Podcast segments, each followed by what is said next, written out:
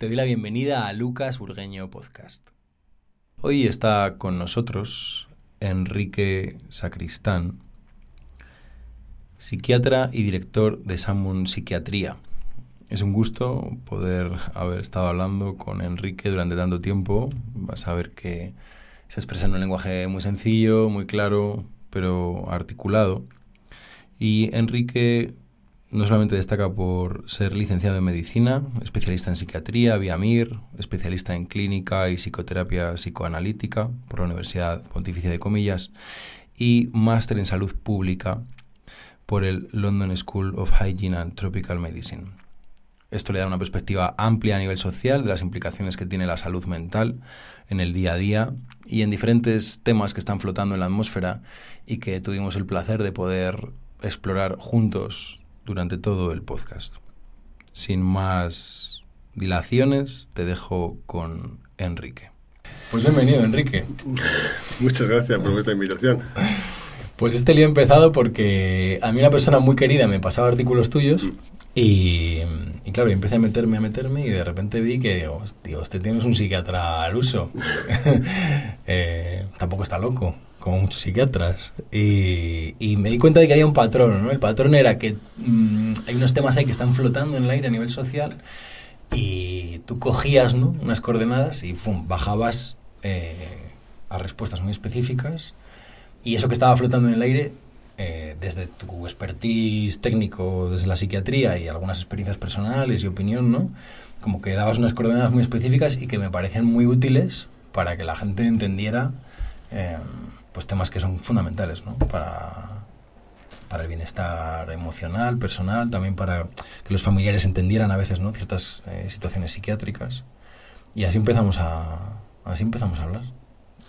Pues sí, nada, muchas gracias por, por invitarme, Lucas, a, tu podcast, que además sé que llevas ya mucho tiempo haciendo cosas de divulgación en, en cuestiones de salud mental, de psicología, ¿no? Em, lo cual creo que, bueno, pues que aporta mucho valor. Y, bueno, pues eh, gracias por leer los artículos, gracias por tener interés en ellos. Eh, la verdad que es un reconocimiento importante que, un psicólogo como tú, pues, pues ve ahí ¿no? una, una, un valor en lo que, se, lo que he escrito. ¿no?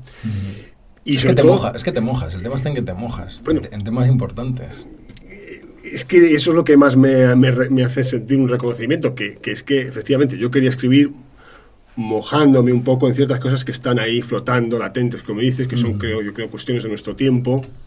Em, sí, porque para escribir los cinco síntomas clave, el trastorno bipolar, los cinco tal de la depresión endógena, eso ya está. No, eso está en internet, afortunadamente. ¿Qué te lleva? ¿Qué te lleva a mojarte qué te lleva a plantearte el blog desde ahí? Bueno, yo siempre he tenido una, una visión un tanto mm, ampliada de la psiquiatría, vamos a o de la, o de la medicina. Yo, yo soy médico, soy psiquiatra y, luego tengo una formación pues, graduada bueno, en, salud pública. Esta, esta formación la hice por, por interés, ¿no? Entonces me formé en salud pública porque quería hacer intervenciones a nivel poblacional. Vale. Y porque además durante mi formación en psiquiatría pues entendí algunos los conceptos de la ecología del desarrollo humano, esto es un poco técnico, pero bueno, básicamente el hombre, o la, los seres humanos, ¿no? que hoy es que si dices el hombre parece que nos referimos solamente al hombre varón. Sí, no, el por hombre... favor, te pediría que corrigieras ese tipo de lenguaje en adelante.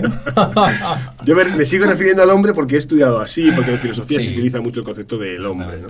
como la humanidad. Entonces, bueno, pues... Eh, los seres humanos nos desarrollamos en un, en, unos, en un contexto, en una ecología como otros animales. Y es una ecología particular, especial. Porque un ecosistema, ¿no? Un ecosistema. ¿Por qué dices ecología en ecosistema? Sí, bien, quizás es más correcto ecosistema, ah, una ecología en el sentido, sí, eh, bueno, porque la disciplina, pero efectivamente es un ecosistema. Entonces, el, el, ecosistema del ser humano es complejo, porque no es solamente natural, no es que haya unos arbolitos, ¿no? un césped y un tal, sino que además hay una cultura. Y en la sociedad. También los animales tienen su sociedad, ¿no? sus interacciones sociales, pero claro, la complejidad de las personas llega a un nivel muy superior, cualitativamente distinto. ¿no? Entonces, hay muchas influencias en el, en, eh, eh, muchas influencias culturales en cómo nos desarrollamos y cómo llegamos a, funcionar mentalmente. ¿no? Entonces son a esos niveles más macrosistema, no microsistema, en donde se, se juega una serie de, cuestiones que tienen un impacto en salud mental. Vamos a poner un ejemplo, no sé, algo de lo que yo he escrito un poco, pues por ejemplo, ah, se está escribiendo mucho, ¿no? Como la imposición de la felicidad. Es una cosa muy de nuestro tiempo, la imposición de la felicidad, ¿no? Es como que si no eres feliz, eh, algo mal va en tu vida. Oye, bueno, la felicidad es más bien un estado temporal, fluctuante, transitorio. Gracias a Dios. Sí, claro. el rato.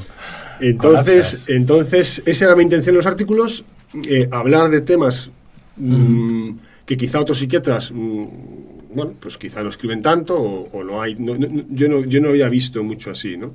Sí había visto más artículos en, algunos blogs o páginas web de consultas médicas, de consultas de psiquiatría, describiendo los síntomas, la medicación y cosas así, que está bien, que creo que también es importante eh, para que haya esa información disponible para, todo el mundo.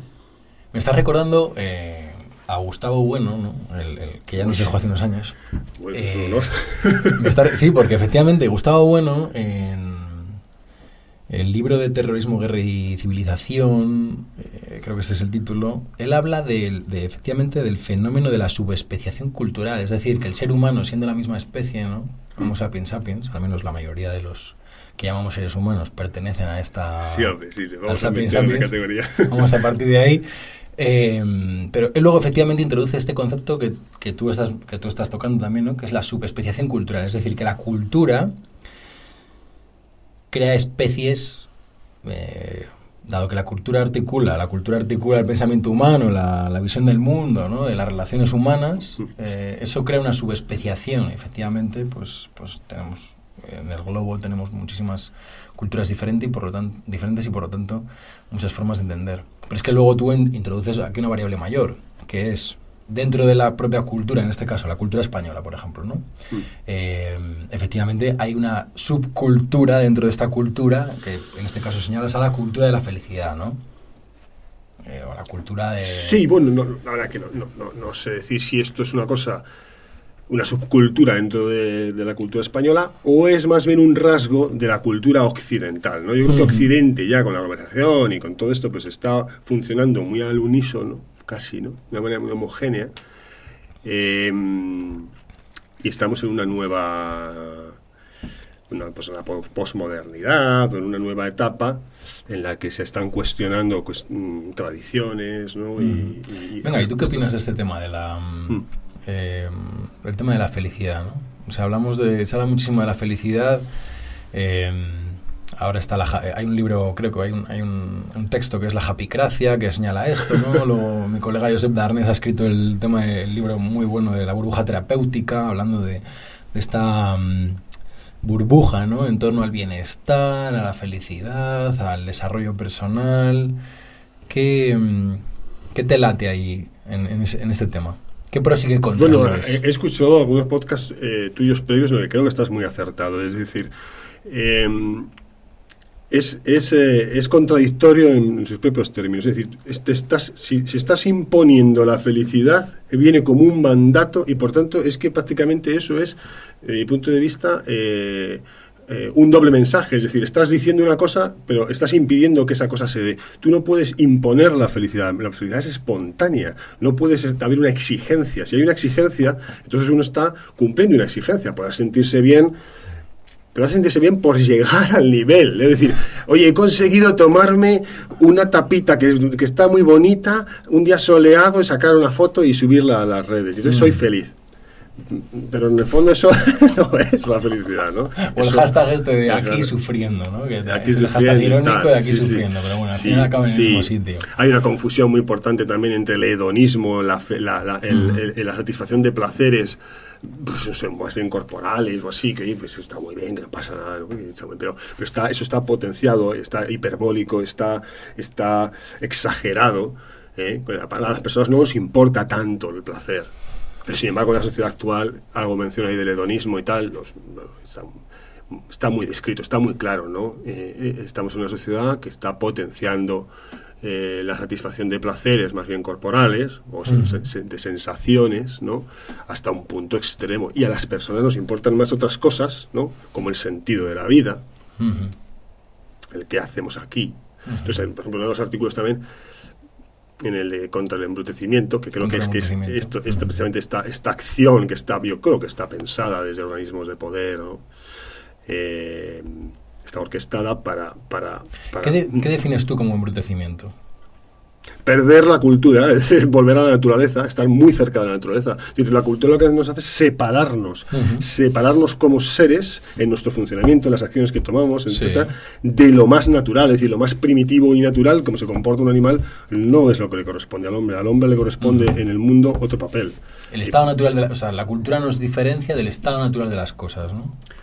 Del estado natural, sí, mm, sí, de las cosas. Eh, vamos a ver, em, a ver esa, Por ejemplo, el estado natural de las cosas, cuando me refiero al estado natural de las cosas, me eh, recuerdo a la obra de Nozick, por ejemplo, que habla que el, el, Estado, por ejemplo, es eh, el Estado sería como una empresa de protección frente a otro Estado. O sea, es decir, nosotros nos articulamos en el Estado español, por ejemplo.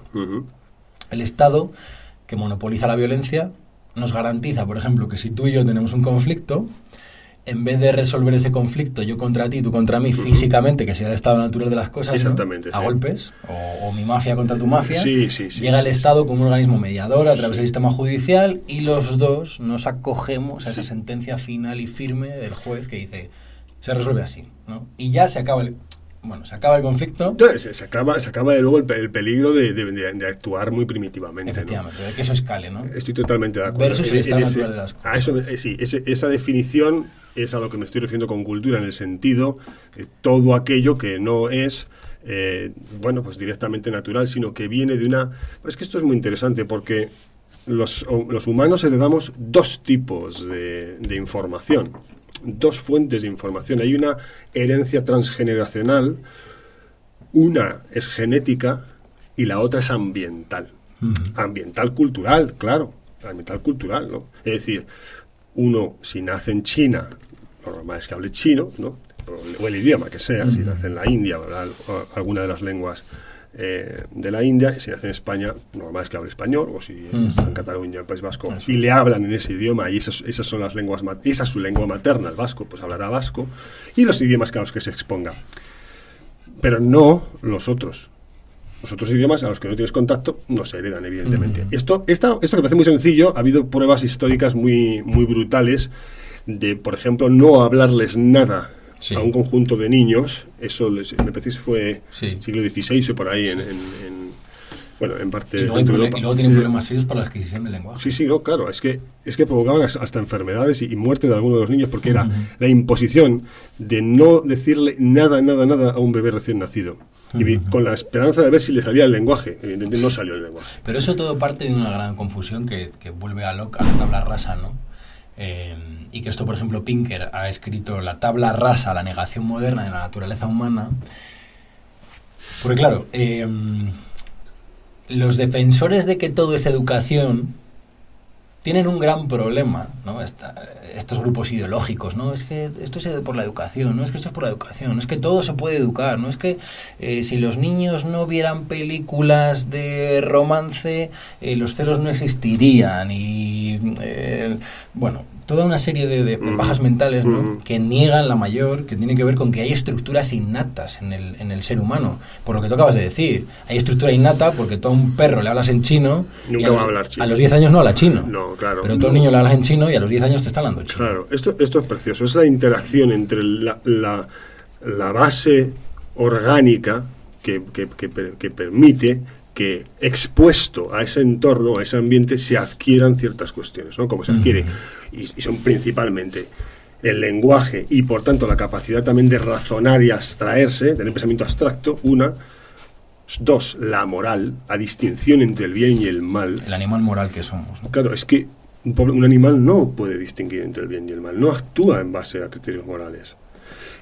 Y tercero, la estética el detectar la armonía en las cosas, el ver el orden, el ver, el ver una, una expresión que, pues, que transmite belleza, ¿no? detectarla. Has dicho tres, has dicho la estética, la moral y... Y la razón. La razón, la capacidad de razonar, de, entender que hay unos patrones, ¿no? Eh, las cosas y, el pensamiento abstracto. Entonces, bueno, esas tres cosas claramente son los tres componentes eh, que distinguen al hombre de, del resto de seres vivos. Y bueno, pues eh, sobre eso va uno de los artículos. Y, ¿y por qué creo que es importante? Ah, perdona. ¿Por qué creo que es importante recordarlo? Y tú has mencionado algo que, creo que parte también de Rousseau, de la idea del hombre. El hombre bueno por naturaleza. El hombre bueno por naturaleza y todo esto. Eso es una, eso es una, eso es una relación intelectual. eso es una auténtica atrocidad. ¿no? Entonces, hay que valorar mucho la herencia biológica que uno recibe, por supuesto que sí. Eh, me estás haciendo recordar, eh, perdón que me interrumpa, eh, Godal, que era una primatóloga ¿no? en los años 70, 70, 80 porque esto parte de todo, la, o sea, una parte de lo que estamos hablando parte de la tesis del buen salvaje, ¿no? O sea, que el, hombre en estado natural es un ser de luz, ¿no? Pero si es que, pero es, que es, absurdo, es, absurdo decir, es como separar, ¿cómo podemos separarnos del ser salvaje? Si procedemos en todo caso del ser salvaje, el ser salvaje hablaría, también es que no existe el ser salvaje, si es que, ¿de qué están hablando? Pero es que Godel se espanta cuando, cuando descubre que en, en mitad de la selva, ¿no?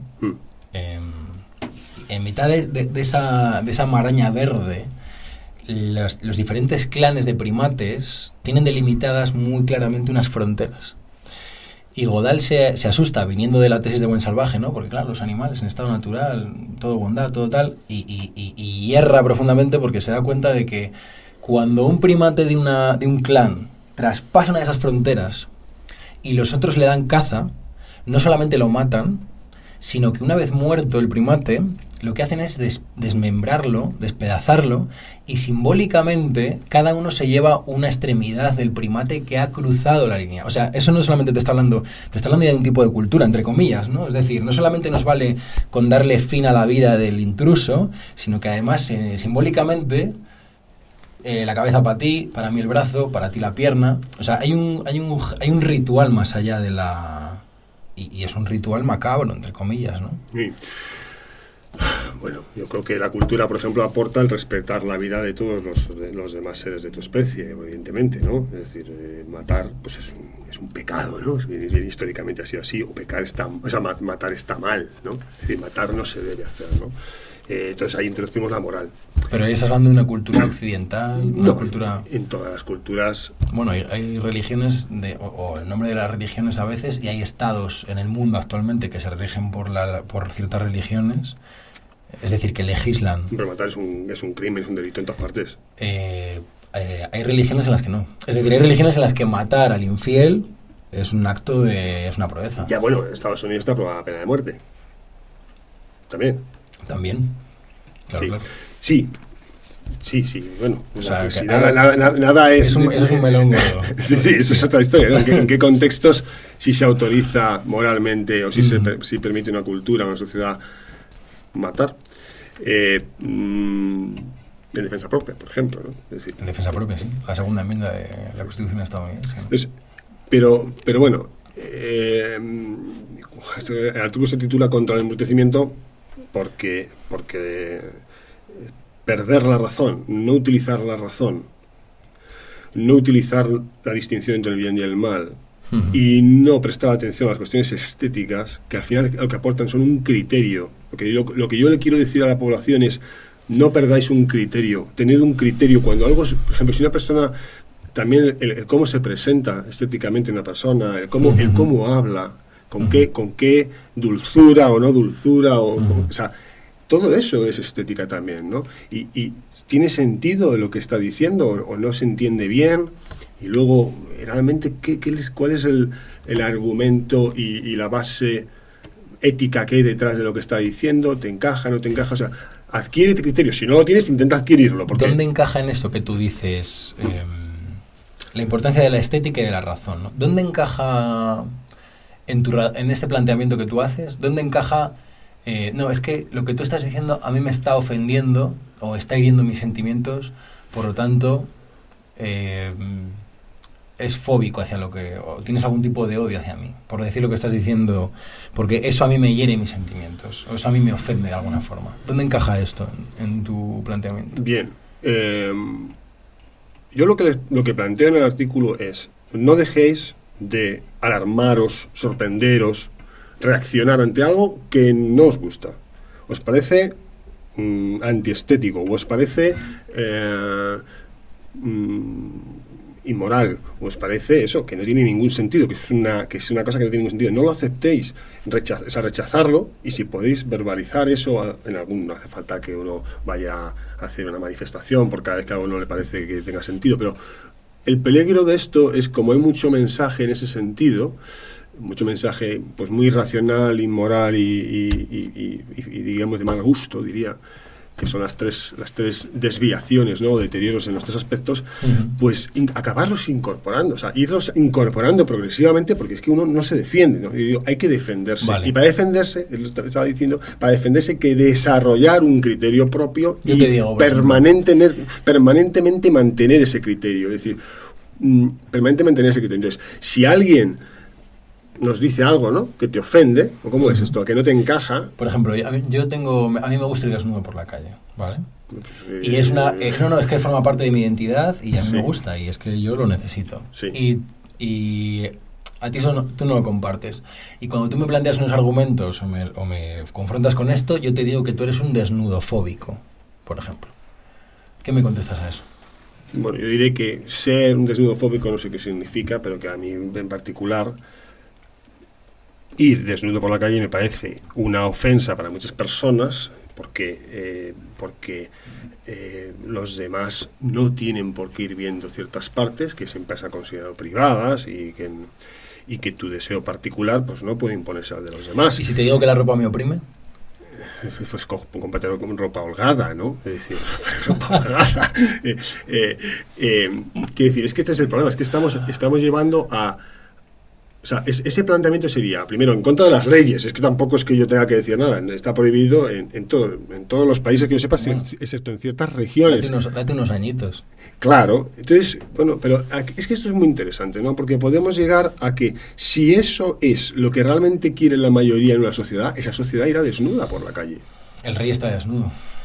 Si, si, si una sociedad quiere que esas sean las normas de, vestimenta y de decoro público, pues entonces esa, sociedad irá desnuda. Eso, si, si es que es una sociedad en la que la mayoría es la que vota ciertas leyes y tal, que todo eso está muy por ver, eso es una discusión que, iría hacia otro lado, ¿no?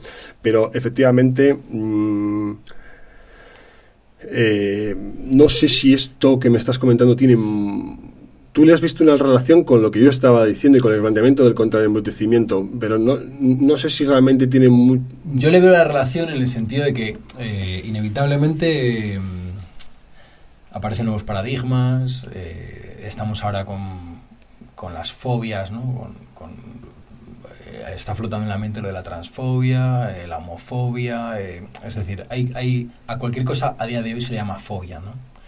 Eh, a una disensión a veces se le tacha de, a una disensión con un planteamiento se le tacha de fobia. Ah, ya entiendo, ya, ya sé dónde, ya, ya, ya, ya conecto.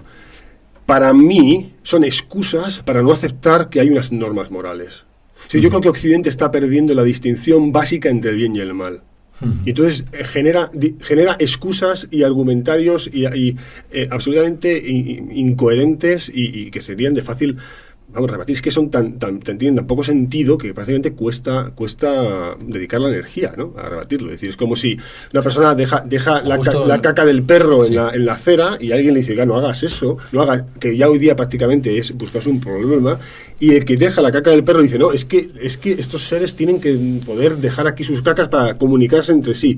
No, mire, eso los hacen los animales en otros contextos. Usted está trayendo un perro a una ciudad en la que tiene que... mantenerse unas condiciones de higiene, ¿no? Tú ahí planteas una cosa que efectivamente cuesta mucho dedicar energía a estas cuestiones. El otro día yo subía un vídeo en el que hablaba, cuestionaba esta idea de las nuevas masculinidades, ¿no? Porque se está hablando ahora de las nuevas masculinidades y... ¿Qué es eso? Las nuevas masculinidades, eh, supuestamente, eh, son hombres que son empáticos, que le dan importancia a los cuidados. Pues esos son mis abuelos. Eh, bueno, eso eres tú y soy yo. O sea, quiero decir, para mí es importante la empatía, es importante los cuidados y tal. Pero se plantea desde las nuevas masculinidades, lo cual nos refiere a la pregunta de, por lo tanto, cuáles son las antiguas o las masculinidades que tenemos de partida. O sea, mi argumento iba porque no hay nada nuevo. Es decir, el, el, hombre que se preocupa por los cuidados y el hombre que se preocupa por plantear una relación de empatía con sus iguales es un hombre, no es una nueva masculinidad. A lo que voy con esto es a que... Mm, y mi padre me decía, mm, pero ¿para qué le dedicas ni un minuto de tu tiempo? Esto que tú has dicho antes, ¿no? Eh, cuesta mucho dedicar energía a ciertas cosas. Pero claro, las personas inteligentes siempre tienen el mismo dilema. ¿Me peleo con esto o no? Porque los brutos se pelean hasta con una pared. Pero la gente inteligente dice, ¿le dedico tiempo a esto o no le dedico tiempo a esto? Dado que el tiempo es el único bien no recuperable. Mi pregunta, que esto nunca me lo, mira, esto nunca me lo he planteado, es, ¿qué criterio utilizo para decidir si le dedico energía a confrontar ciertas ideas? ¿O qué criterio utilizo para decidir pasar como de pasar como del llover de ciertas cosas? Porque como tú has dicho antes, cuando se pasa y se pasa y se pasa y se pasa, hay un momento en que se empiezan a asimilar cosas por osmosis. O sea, empiezas a asimilarlas. Sí, sí, sí. Se interiorizan, se incorporan. Tus hijos empiezan a asimilarlas, tu entorno empieza a asimilarlas. Hay un momento en que dices, hostia, no sé cómo he llegado a tener el agua al cuello, pero ya no puedo respirar. Sí, no, eso está pasando con el lenguaje, ¿no? ¿Qué criterio utilizamos entonces? Pues no sé, yo no sé, no sé si yo soy la persona que pueda dar una respuesta a eso. Yo, yo, yo creo que. que es que no tengo una respuesta yo tampoco para eso, por eso te lo planteo. Bueno, por ejemplo, a mí me pasa, a mí me pasa que en consulta, cuando veo pacientes, tengo una ventana a la sociedad, ¿no? Bueno, yo no, todos los que vemos pacientes, por favor. lo, he formulado muy en primera persona, ¿no? Pero quiero decir que los clínicos, los psicólogos, los psiquiatras, los médicos, todos los profesionales, fisioterapeutas, todo, ¿eh? Bueno, una, una ventana maravillosa a la sociedad. peluqueros. Es, es ahí yo.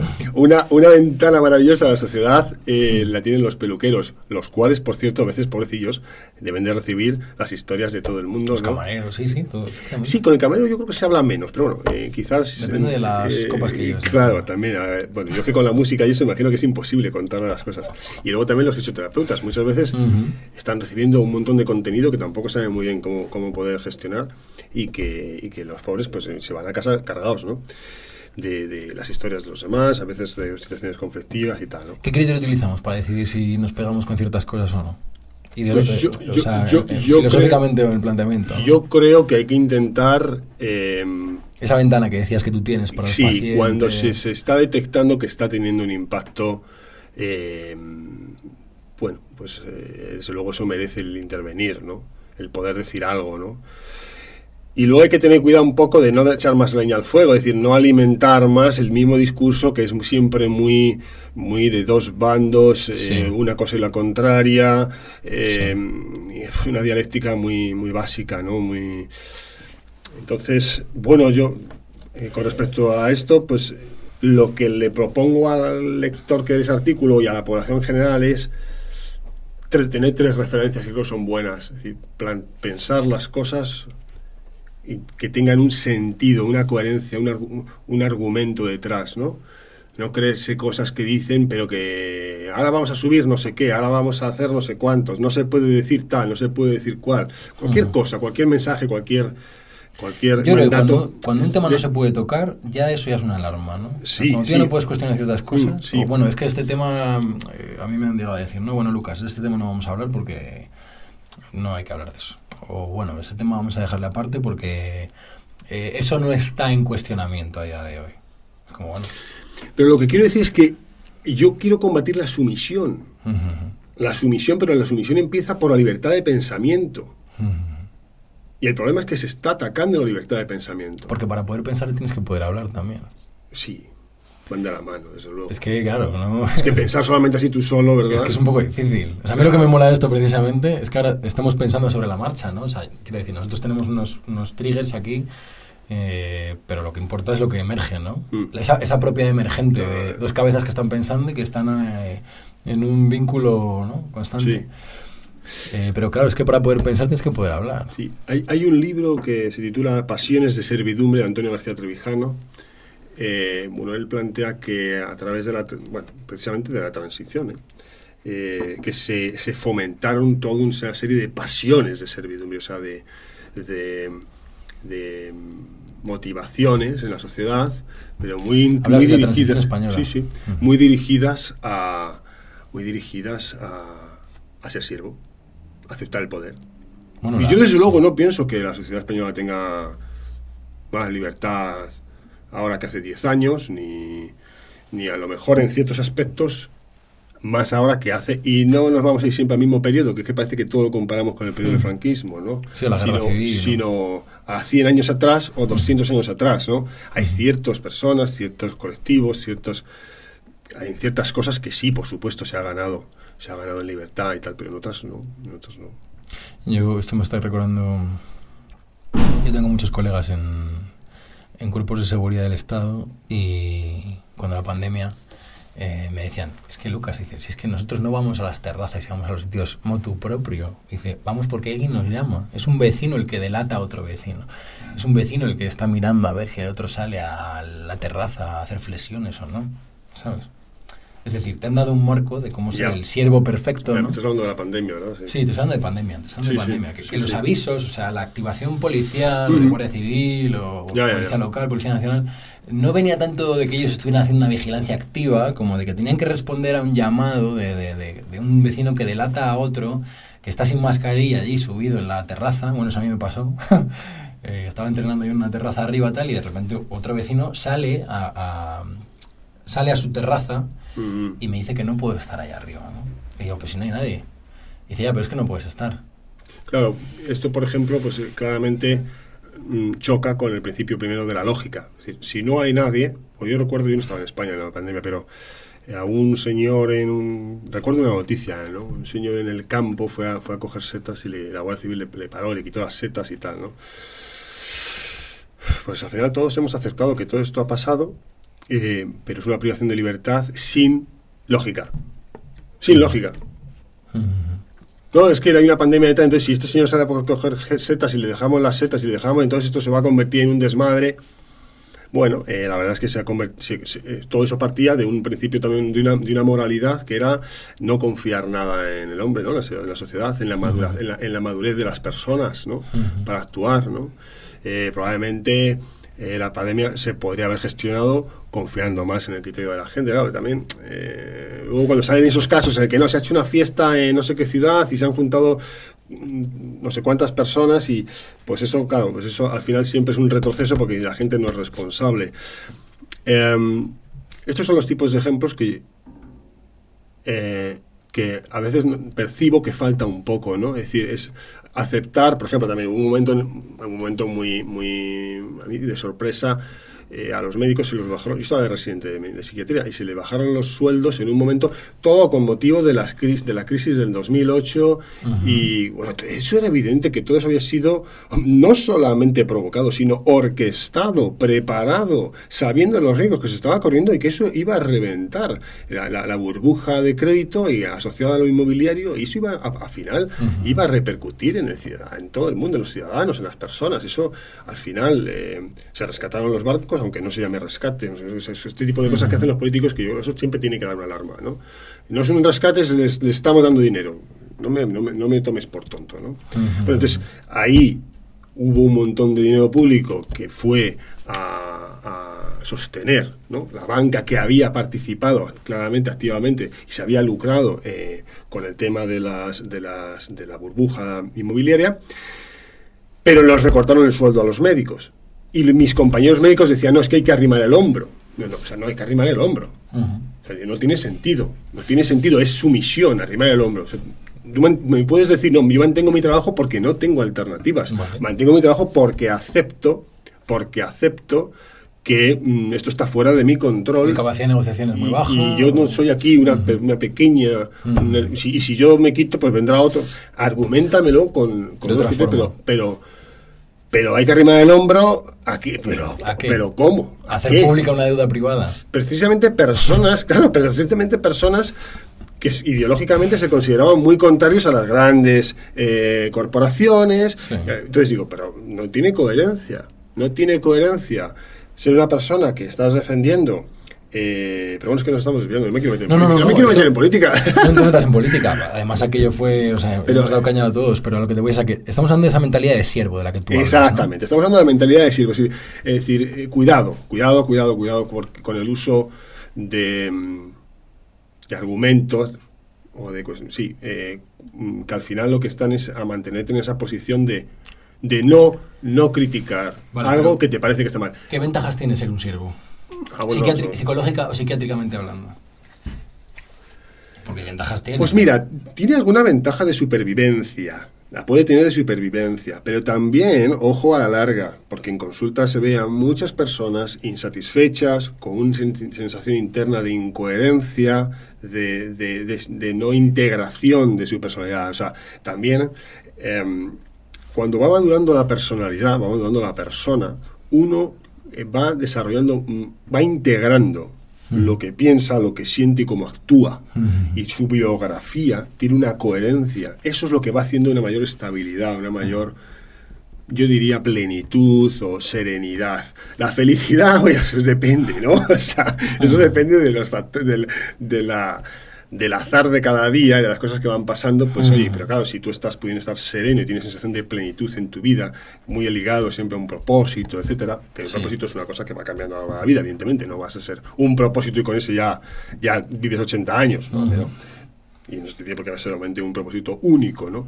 Pero esa, esa integración, esa, esa, esa coherencia interna da mucha da mucha salud mental y también es un buen una, forma de prevenir. Vale, pero te rasco otra vez, voy a hacer otra vez de abogado del diablo. O sea, porque me has saltado muy rápido a las desventajas de la mentalidad del siervo. Es decir, cuando tú utilizas un concepto que yo también lo utilizo mucho, que es la, la, integración, ¿no? O sea, a mí me parece que el madurar como seres humanos, o en la madurez hacia la adultez, pasa por ser capaces cada vez de manejar mayores niveles de complejidad, ¿no?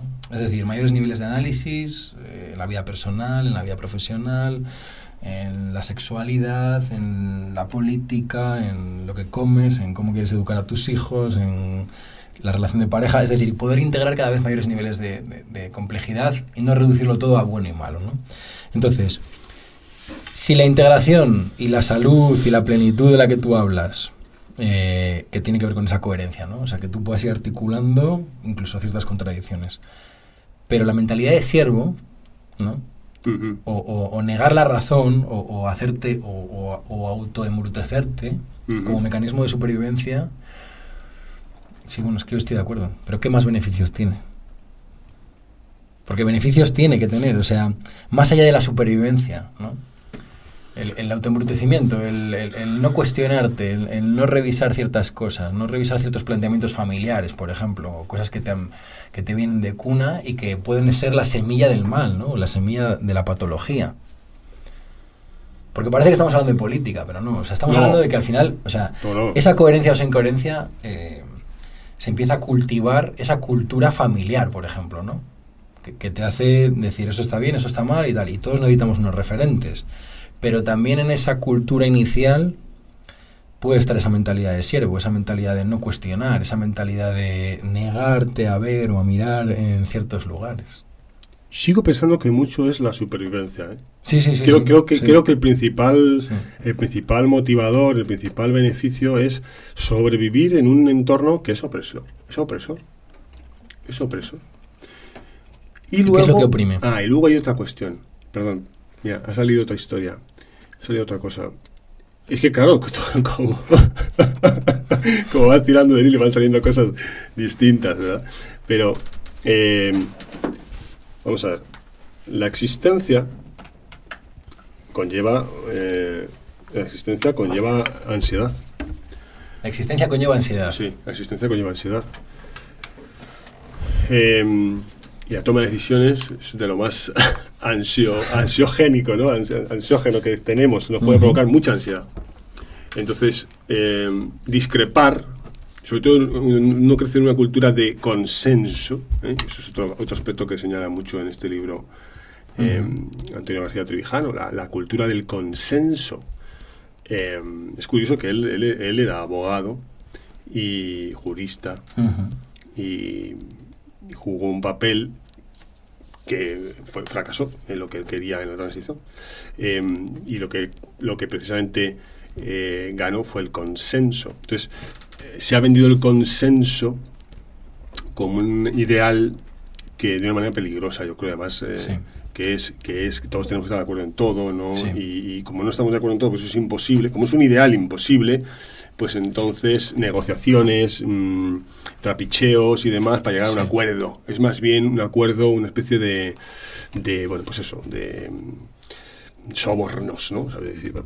vamos, a, vamos a decir que este es el consenso, pero realmente lo que hay por debajo es una serie de, acuerdos de apaños, ¿no? Muy temporales, eh, sostenidos en el tiempo hasta que tenga que hasta que, hay que, hay que, hay que, que volver a untarme para volver a estar de acuerdo. Claro, claro, esto es así, ¿no? Así ha funcionado la política de la transición. Y, y bueno, pues... Eh, por ejemplo, eso es un aspecto interesante, porque eso está a nivel, a nivel macro, ¿eh? Exactamente. es un nivel social, cultural, y se traslada a la sociedad. Entonces, es muy difícil poder tener un disenso, discrepar en las ideas, sin que eso genere un drama, o unas reacciones exageradas, o un malestar tremendo. Vamos a ver, es que podemos pensar diferente. ¿Podemos, pero ¿Podemos o no podemos? Es que yo todavía no sé, ¿podemos o no podemos pensar diferente? ¿Puede existir una sociedad en la que Claro, los aspectos fundamentales para poder convivir, para que pueda haber una convivencia, sí tiene que haber una mayoría que opine de la misma forma, ¿no? que tenga una, visión similar. Sí. Pero, bueno, sobre ciertos aspectos y a nivel individual, uno puede tener una discrepancia con respecto a lo que piensa la mayoría o con respecto a lo que piensa su familia y tal. Entonces, el sostener eso, eso conlleva una energía, ¿eh? eso genera una cierta ansiedad. Eso genera, entonces, sí, no solamente la supervivencia, también es la pertenencia al grupo, el, no sentirse el raro y el tener un poco unas dudas acerca de, uno mismo, ¿no? Hasta que uno llega a tener una coherencia, decir, bueno, pues es que realmente yo.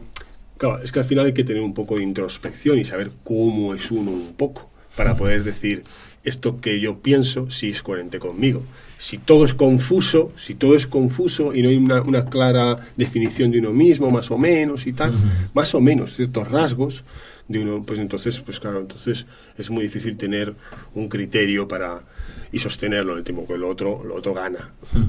Pero bueno. Me has hecho acordarme ahora de que algunos eh, modelos psiquiátricos, algunas, algunos profesionales plantean la psicosis como una ruptura.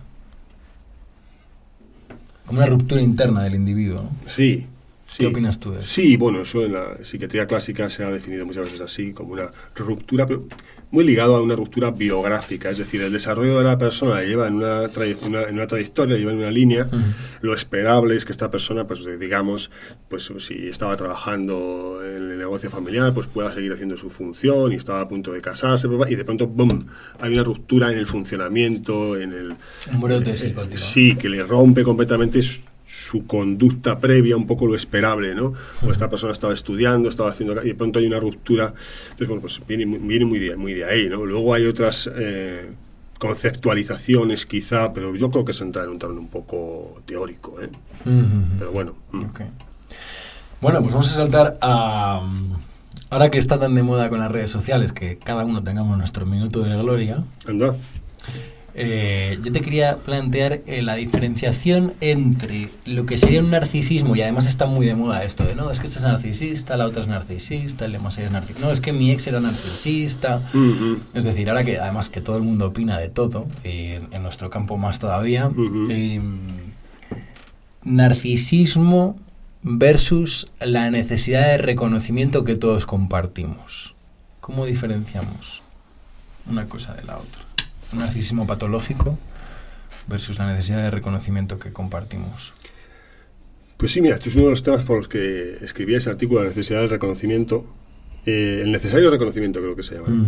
Em, porque es que, claro, em, sigue predominando la idea de que el narcisismo es algo malo. ¿no? Y el narcisismo, que se llamó así, lo llamó así Freud, y, y, bueno, yo creo que de ahí parte, parte gran parte del problema, ¿no? De haberle puesto un término que es una exacerbación de algo que es normal, que después ya Kohut pues lo, lo, estudió mucho más en detalle y lo, eh, y, lo definió como un proceso natural del desarrollo humano, ¿no? que es la necesidad de sentirse estimado, valorado, apreciado. Entonces, esa necesidad esa necesidad. Que es una necesidad básica. Es una necesidad básica. Te has hablado antes de que a los niños a los que no se hablaba, que acaban muriendo. Exactamente. Luego también está la necesidad de apego, que es otra necesidad, necesidad básica. Por supuesto están las necesidades de alimentación. Eh, bueno, en la teoría de Freud está muy exacerbado toda la historia de la, de la satisfacción libidinal o así, que bueno, luego eso también se ha, se ha, se ha, digamos, superado, ¿no? Hay distintos sistemas motivacionales eh, psíquicos, ¿no? Y uno de ellos es el sentirse estimado, sentirse apreciado. ¿Tengo alguna valía? Cuidado con tengo alguna valía mm, o, o, tengo una grandeza, ¿no? Ya la grandeza, entonces empezamos a pretender ya cosas un poco exageradas, ¿no? Y entonces ahí es donde, donde, donde podemos empezar a hablar de rasgos narcisistas y ya cuando es un patrón muy establecido con una repercusión importante en la vida, un trastorno narcisista.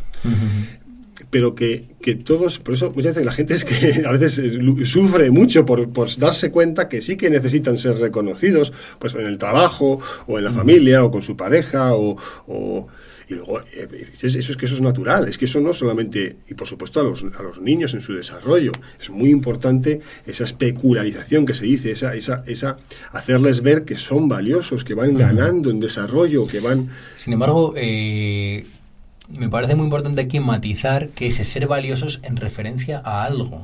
O sea, no decirle al niño qué bonito, qué guapo, qué bien, qué grande qué, listo, el más listo, el más... el, más el, más listo, el más guapo, el más, mejor. Y es como, venga, chica, mm. vamos a bajarnos de la... Eso no es, eso yo creo que no es una Hay padres que esto, yo por ejemplo esto lo veo en clínica, que hay padres que esto lo han entendido mal y entonces eh, al mm. final eh, hemos creado ahí unos algodones que se ha entendido mal esa necesidad de reconocimiento. Al revés, claro, es decir, eh, un narcisismo sano es aquel que es capaz de mantener una autoestima autoestima suficiente, estable en el tiempo, siendo consciente, y para eso hay que ser consciente de todo aquello que uno tiene que es imperfecto o que incluso, incluso es peor que la media o que son fallos. No para dejarlos ahí sin corregir, ¿no? yo tampoco estoy diciendo eso, pero aceptar que uno no es perfecto ni el mejor del mundo ni nada, ¿no? Es decir, porque, porque si no, si tenemos una imagen de nosotros mismos muy, ah, muy grandiosa, muy agrandada, pues bueno, si la vida si la vida nos va de tal manera que nos sostiene esa imagen, pues bueno, vamos tirando y nos lo creemos. Mucho menos que antes o después te claro, claro, si la vida si la vida te dura lo suficiente, tienes la suerte de que te dura lo suficiente, la vida normalmente reparte, reparte y entonces te das cuenta de que no eres tanto. Entonces vienen las depresiones nuevamente o bien el no poderlo soportar. Mm, bueno, hasta el punto de que hay gente pues, puede, no, no soportar en absoluto, ¿no? Y con mi pues, que quitarse la vida o, quién sabe, ¿no? Volverse muy violento con el entorno, precisamente porque, porque no soporta que la realidad no le sostenga esa visión grandiosa de uno mismo, ¿no? Entonces, es importante transmitir a los niños a nuestros hijos, nuestras hijas, hoy que hay que siempre estar diciendo las dos cosas, no vaya a ser que no se nos entienda. Sí. Eh, Te lo agradezco este gesto. bueno, pues, pues eh, que lo, aquellas facetas que pueden tener bien, aquellas que pueden tener muy bien y aquellas que pueden tener que necesitar trabajar un poco más. Si mi hijo se le da muy bien las matemáticas y solo le pongo matemáticas, matemáticas, matemáticas y entramos en un bucle de narcisización, él y yo, entre, jo, qué inteligente es mi hijo con las matemáticas y, qué, y cómo valgo y cómo molo yo que tengo un hijo que tiene, que tiene una cabeza muy buena para las matemáticas, pues no le estoy ayudando. Si a mi hijo le encanta la geografía y no hago más que ponerle mapas del mundo y digo, y lo, y lo utilizo para mi narcisización también, cuidado, ¿eh? Narcisización de los padres a través de los hijos. Claro, es que eso también es muy importante. ¿no? Entonces, yo a mi hijo le llevo al fútbol porque quiero que él sea el mejor jugador de fútbol. No, lo que estás queriendo, claro, lo estás queriendo para ti, para tú cubrir fallas narcisistas tuyas, ¿no? Em, eso no, le ayuda al niño. Al niño le ayuda que, bueno, mm, se vea si juega muy bien al fútbol y puede tener un recorrido hasta cierto punto o incluso profesional en función de unos datos más o menos objetivos y ya está. Y si no es eso y tiene otras cosas, que no se sienta que no vale, sino que vale porque puede tener muchas otras carreras profesionales, destinos, etcétera, ¿no? Y entonces yo creo que ahí es muy importante también no perdernos en que tenemos, las personas tenemos un valor, esto es que es de tradición, ¿no? O sea, un valor en sí mismo, la vida humana y, mm. todo, y, nosotros y tenemos que ir buscando esas cosas que nos van a decir que, bueno, que sí son rasgos positivos nuestros, ¿no? Por cierto, me sale un tema, a ver qué piensas, qué piensas tú, porque tú has tenido trayectoria internacional, has estado en otros países también. Yo creo que en España, en particular, se ha perdido la noción del eso cuando alguien hace las cosas bien no en el sentido de bien moral sino de suficiente bien bien ¿eh? no de hacer lo correcto sino de bueno pues se te ha pedido una tarea competente ser competente, competente. y eh, se ha perdido el que eso tiene que ser reconocido. Y entonces solamente se reconoce lo extraordinario y a veces ni tan siquiera. Es decir, Si saco el 10, entonces sí se reconoce, sí tiene un, pero, pero de ahí para abajo parece que cuesta mucho darle valor. Yo en otros sitios he visto que, ¿no? O sea, si, si tú cumples precisamente con lo esperado, si tú cumples con lo esperado, es decir, tienes que llegar de aquí, tienes que estar de 8 a 3, eh, realizar esta tarea laboral, se te valora. Porque saben que hay quien no cumple ni tan siquiera con lo esperado. Y a estos otros los ponen en la categoría de no eres un buen profesional, o no encajas para este puesto, o no te queremos aquí. Pero yo creo que en España falta mucho el que si realiza la tarea dentro de lo esperado, reconocerle, conoce bien. Sí, sí. Yo creo que mm, hay un malentendido ahí con, con que creemos que, y es paradójico porque creemos que si reconocemos o si aplaudimos lo que una persona hace bien, como que se va a relajar. ¿no? Creo que, y esto yo lo veo muchas veces en la narrativa interna, de cómo las personas a veces no se reconocen las cosas que hacen bien bueno, sí, pero podría, no sé qué, bueno, sí, pero podría, yo solía muy crítico interno, ¿no? Que es una parte, yo trabajo mucho desde los roles internos y las partes internas, eh, y a veces esta parte está como exacerbada, pero que está introyectada desde los padres o desde los criadores iniciales, ¿no? Criadores iniciales. Eh, ¿Qué es eso? No sé, estamos hablando de ganado, estamos hablando de personas. Joder, Lucas, habla bien, leches. Lucas, los, ¿qué es eso? Los tutores principales, ¿no? Los tutores iniciales, eh, que puede haber sido un entorno muy crítico muy exigente, y la persona introyecta esta idea de no, no me voy a reconocer mucho ni a mí mismo lo que hago bien y, por lo tanto a, los otros tampoco no voy a hacer que se dé este fenómeno de relajación y dejen de hacerlo como lo están haciendo, ¿no? Entonces tenemos un problema, porque efectivamente esa necesidad de reconocimiento que tú has apuntado, que es una necesidad básica, eh, deja de nutrirse. Y nos empezamos a nutrir desde, bueno, lo voy a hacer para que no me riñan, para que no me reprendan, para que no me castiguen, para que no me, para que no me echen la bronca, ¿no? Entonces empezamos a movernos solamente por un sistema de evitar eh, de evitar el reproche, más, de que, más que de conseguir un reconocimiento sano. ¿no? Y tiene que haber un equilibrio. Y efectivamente. Tiene, que haber un equilibrio también. tampoco se puede estar reconociendo mm. todo el tiempo lo, esperable, ¿no? Es decir, también efectivamente.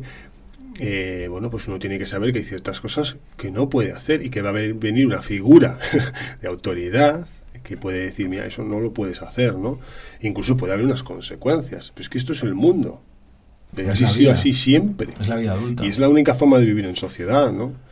Entonces, bueno, pues tanto, tanto, las dos cosas tienen. Por ejemplo, yo, mm, claro, ahora que tengo niños en edad muy, pues, pues jóvenes y tal, pues, pues, comento con muchos padres, y hay una figura de padre, a veces mm, más bien suele ser padre, varón, evidentemente, em, que, que, que, es muy duro, muy duro, muy duro, muy duro, muy duro, muy duro. Yo siempre les aconsejo, bueno, puede ser duro, si, me parece bien que tú no quieras que tu hijo tu hija sea una persona blandita, eh, mimada y tal. Bien.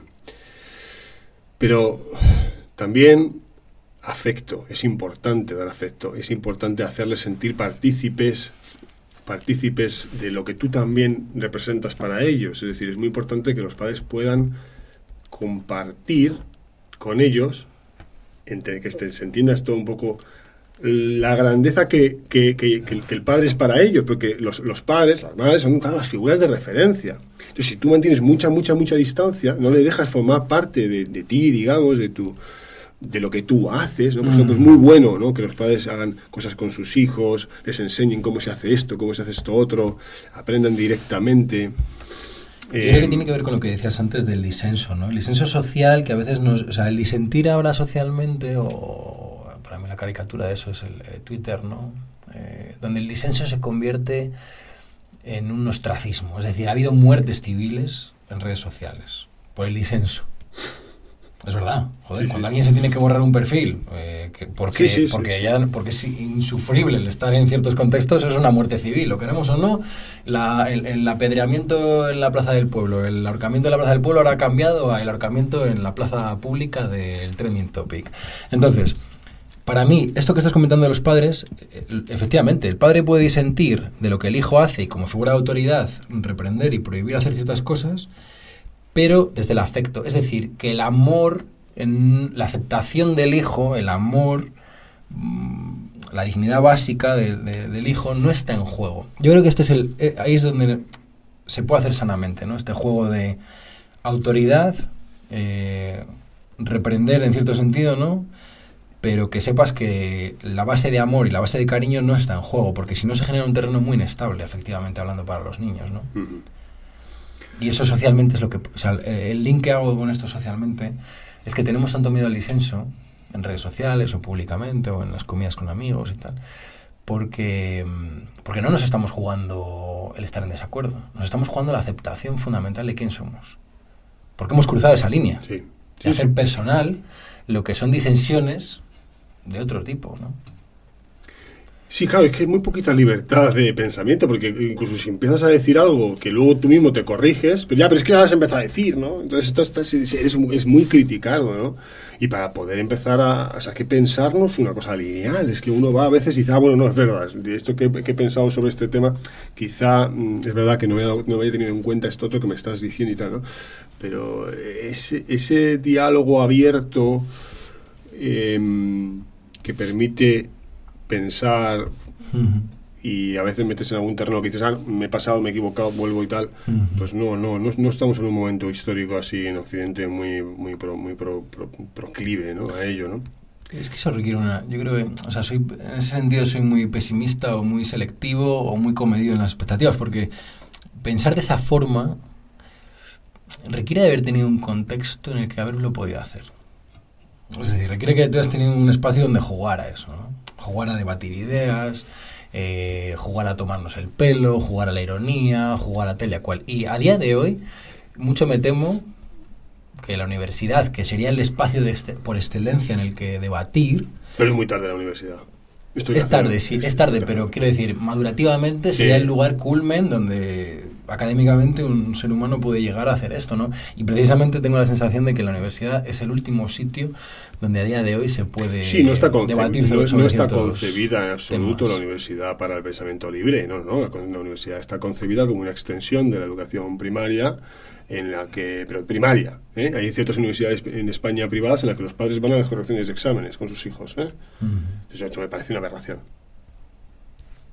¿Por qué? ¿Por qué? Es, que es evidente, o sea, es que, es que, es que ¿a qué va un padre una corrección de examen de sus hijos? ¿Porque está pagando una matrícula? ¿Que tiene derecho a ir a la corrección de examen? Pues no sé, no lo entiendo, pero es que ¿qué, edad, tiene, qué edad tiene el sujeto que está matriculado? sí, no es, no es mayor de edad, no, no, no, se vale por sí O sea, con 18 años puedes conducir, pero no puedes hacerte responsable de tus propios estudios. Es una infantilización de, de, unas etapas de la vida en la que uno ya tiene que empezar a, asumir responsabilidades, ¿no? Eh, entonces la, universidad no está concebida como que llegan unas personas ya que pues, están asumiendo la responsabilidad de sus propios estudios y también la capacidad de defenderse. ¿no? Si alguien le ha corregido injustamente el examen, lo que puedes hacer como estudiante es puedes comentarlo con tus padres, ver si la cosa es muy injusta, si es que realmente hay que hacer una impugnación del examen, si la cosa tiene que ir, le puedes preguntar a tus padres, oye papá, pero es que si el profesor no lo cambia y tal, ¿yo qué puedo hacer? Eh, eh, pues, pues que te digan pues preséntalo en tal instancia, en la universidad tiene que haber unos organismos de poder, poder, sí, una vez es una referencia, un apoyo Una, referencia, una guía, pero pero si es que los padres tienen alguna idea, porque, porque no tienen por qué haber ido a la universidad, ¿no? Entonces, em, una cosa es eso y otra cosa es ir de la mano eh, de una persona que ya tiene mm, mayoría de edad y que debería hacerse responsable de ciertas cosas, ¿no? Eh, pero vamos, que lo de la infantilización, mm, la infantilización, pues, pues es un fenómeno que yo creo que, que es evidente mm, a todas las edades, porque también creo que hay conductas un poco infantiles en personas ya de edad muy metidas en la edad adulta. Y ya está. Eso es una cosa que también creo que es un poco nuevo, es un fenómeno un poco nuevo quizá. Pero bueno, muy, muy ligado, siempre muy ligado a, a, a la satisfacción, de, sensaciones corporales y, a la, y, a la, y, al distraerse. Es que esto es otra cosa, ¿no? O sea, esto es otra cosa. Es decir, necesito distraerme todo el tiempo. Entonces, eh, los nuevos instrumentos tecnológicos nos permiten una distracción prácticamente constante, ¿no? Entonces, eh, bueno, pues por ejemplo, para cumplir uno de los primeros puntos, que sería el de poder tener un pensamiento crítico, razonar, etcétera, también uno tiene que ilustrarse un poco, ¿no? Exactamente. Estudiar o escuchar o, o cambiar un poco también las, guías, las personas que son referencia un poco intelectualmente, ¿no? Esto es otra cosa que se ha, es que no sé, nos estamos desviando quizá un poco, pero bueno, eh, el, no, el no conocer, el no conocer, el, tener ignorancia sobre un tema que siempre ha sido motivo de vergüenza o de al menos, bueno, pues al menos de, no quererlo, no, no, no, hacer gala de ello, ¿no? Me parece que no, que es al revés, ¿no? Y que, y que, y que tiene el mismo nivel que un experto, eh, una persona muy muy estudiosa de, ese particular asunto. ¿no? Bueno, eh, claro, lo que pasa es que eh, cuando tú ves que una generación se jacta de no haber cogido un libro, y no digo una generación, perdón, me, autocorrijo, eh, cuando ves que hay una parte de la juventud que, que se jacta de no haber cogido un libro en su vida, y es verdad, o sea, quiero decir, aquí lo tenemos todo. En el móvil lo tenemos todo. Si ya no, te, no te estoy hablando del libro, te estoy hablando de, qué lecturas estoy haciendo o, de qué me nutro intelectualmente hablando, ¿no? Pues ahí yo creo que tenemos un... Cuando ese es motivo de... Sí, de hacer alarde de él. Lo que pasa es que sí que es importante que también, por ejemplo, yo en consulta veo muchas personas que perciben esto mismo que percibimos nosotros, que tienen una, una, un criterio muy similar al nuestro en cuanto a estos aspectos, y que, y que lo pasan mal. O sea, que están sufriendo de ver un poco la, la deriva general. ¿eh? y, también sufren de, de ver o, que lo pasan un poco mal para encontrar sitios en los que confiar que, que, van a, a, sus hijos les van a dar una información y una, una formación eh, un poco acorde a sus principios también, ¿no? Pues es otra, de las cosas, ¿no? Em, pero yo creo que sí que hay que retomar la confianza en que mucho, mucho, mucho, mucho, y esto también yo, el haber vivido en algunos países quizás en los que hay, hay verdaderos índices de, analfabetismo elevadísimos, eh, y, bueno, y... ¿Como por ejemplo? Bueno, eh, está en contacto con personas de gran parte de Asia, de países muy pobres de Asia, países de África bueno, yo, yo coincidí con ellos en Qatar, no, no, no que yo haya vivido en todos estos países, ¿no? Pero te das cuenta de que hay uno parte de, de, una posición ventajosa, porque, porque solamente la exposición a un medio tan complejo como puede, puede haber en Europa, con una, con una eh, educación obligatoria y, accesible, hasta vamos, desde muy pequeños hasta, en mi caso, hasta los 16, que habían cambiado la ley, estaban hasta los 14 y se cambió hasta los 16. ¿no? Bueno, pues eso, y, luego el que no, eso no es de, eso no es una generación, es que históricamente es una región del mundo, pues, pues eso, con, con muchos más recursos, ¿no? Entonces, eso pues es un legado que uno recibe, ¿no? Entonces, que las familias que nos escuchen, que, que, sigan confiando en su capacidad, por supuesto, de, de, influir en el desarrollo de sus hijos, porque es que son la principal fuente. Sí, efectivamente. Y, y, entonces ahí pienso que, por eso, la educación principalmente es en las casas, aunque también hay componente de formación y de, y de, y de generar una disciplina me decían, me han criticado cuando escribí sobre la disciplina, no, pero es que la disciplina es un término muy peyorativo, muy negativo, tal, tiene que ser la autodisciplina. Bueno, yo entiendo la disciplina como autodisciplina, ¿no? sí, pero ¿dónde se aprende la disciplina? Es decir... Claro, no, no, no, de ruso, no de la piedra, sino de los palos. El niño no. auto nada, o sea, el niño desarrolla algo en función del contexto que tiene alrededor. Y luego lo introyecto y lo hago autodisciplina, pero si yo no veo disciplina, mis padres no me dan unas disciplinas, unas coordenadas, ¿qué carajo voy a desarrollar yo de auto? Es que, es que hay una... yo creo que es una infantil... Sí, sí, efectivamente. Hay una infantilización tan grande y, por suerte los padres no se creen esas... Muchos padres no, no se creen esas vainas, ¿no? Pero el otro día eh, veía un artículo de neurología, hablaba de, de que más del 50% de la actividad cerebral tiene que ver con la inhibición de los impulsos. Es decir, ostras, es que esto, eh, eh, o sea, si el 50% de la actividad cerebral tiene que ver con inhibir impulsos. Sí, impulsos, ideas, acciones, muchas cosas. Joder, efectivamente, o sea, hablemos de verdad, leches. O sea, una gran parte de la educación y de la cultura, de la cultura, tiene que ver con aprender qué tengo que inhibir. Absolutamente. O sea, por lo tanto, el no, el no es, es tan necesario como el sí. O más. Yo creo que es más. Es que es más necesario que sí. Porque la cantidad de posibilidades que aparecen en mi campo de. En mi campo de conciencia, en mi campo neuronal, en mi campo de tal, De hecho, fíjate, es, muy importante porque es que, la libertad parte más del no que del sí. O sea, lo que te da libertad es el no hacer. El no hacer es lo que te da libertad, porque lo otro pues eres un sujeto totalmente eh, a la deriva a la deriva de lo que de los impulsos naturales y de las interacciones entre un medio interno y un medio externo y está como una meba no no, bueno, no sabemos tampoco la nueva qué grado de libertad tiene, pero, quiero decir que, no, porque es difícil, el, conocimiento humano no llega a saberlo todo, ¿no? De hecho, hay estudios que hablan de, o sea, cuando hablamos de conciencia, ¿dónde empezamos con la conciencia? La consciencia, conciencia, no quiero decir conciencia moral, sino el tener conciencia, cosa que es impresionante. ¿Ves? Por ejemplo, esas son las preguntas que yo creo que la gente tiene que hacerse, ¿no? Yo siempre le digo, utilizo el ejemplo de mirar las estrellas, pero vamos, simplemente porque siempre ha sido una referencia, ¿no? Y verse uno mismo y decir, esto, esto, esto, esto, está, esta grandeza, esto, esto me despierta una serie de cuestiones que no tengo fácil respuesta. Eso es un estímulo impresionante ¿no? a nivel intelectual. Otro de ellos es el, el de la conciencia. Es decir, cómo, cómo, tú estás durmiendo, de pronto te despiertas y vuelves al punto de partida, más o menos. Es decir, no ha habido ninguna desconexión. ¿Cómo la conciencia, puedes perder conciencia, o incluso si pierdes la conciencia por un, colapso, ¿no? digamos, un síncope o lo que sea, pierdes la conciencia y cuando la recuperas, más o menos, en general, a menos que ha habido un daño, eh, tú mantienes unos recuerdos sobre tu vida, sobre quién eres, tu identidad, tu tal, tal. O sea, eh, es, es, es apasionante, ¿no? Entonces, una ameba, un perro, ¿tiene conciencia o no? Sí, ¿no? El perro está consciente, está consciente, interacciona, tal, ¿no? Y eh, Sigue respondiendo a su nombre cuando se despierta. por ejemplo, por ejemplo, sabe quién eres. ¿Sabe quién eres? Eh, perfectamente, ¿no?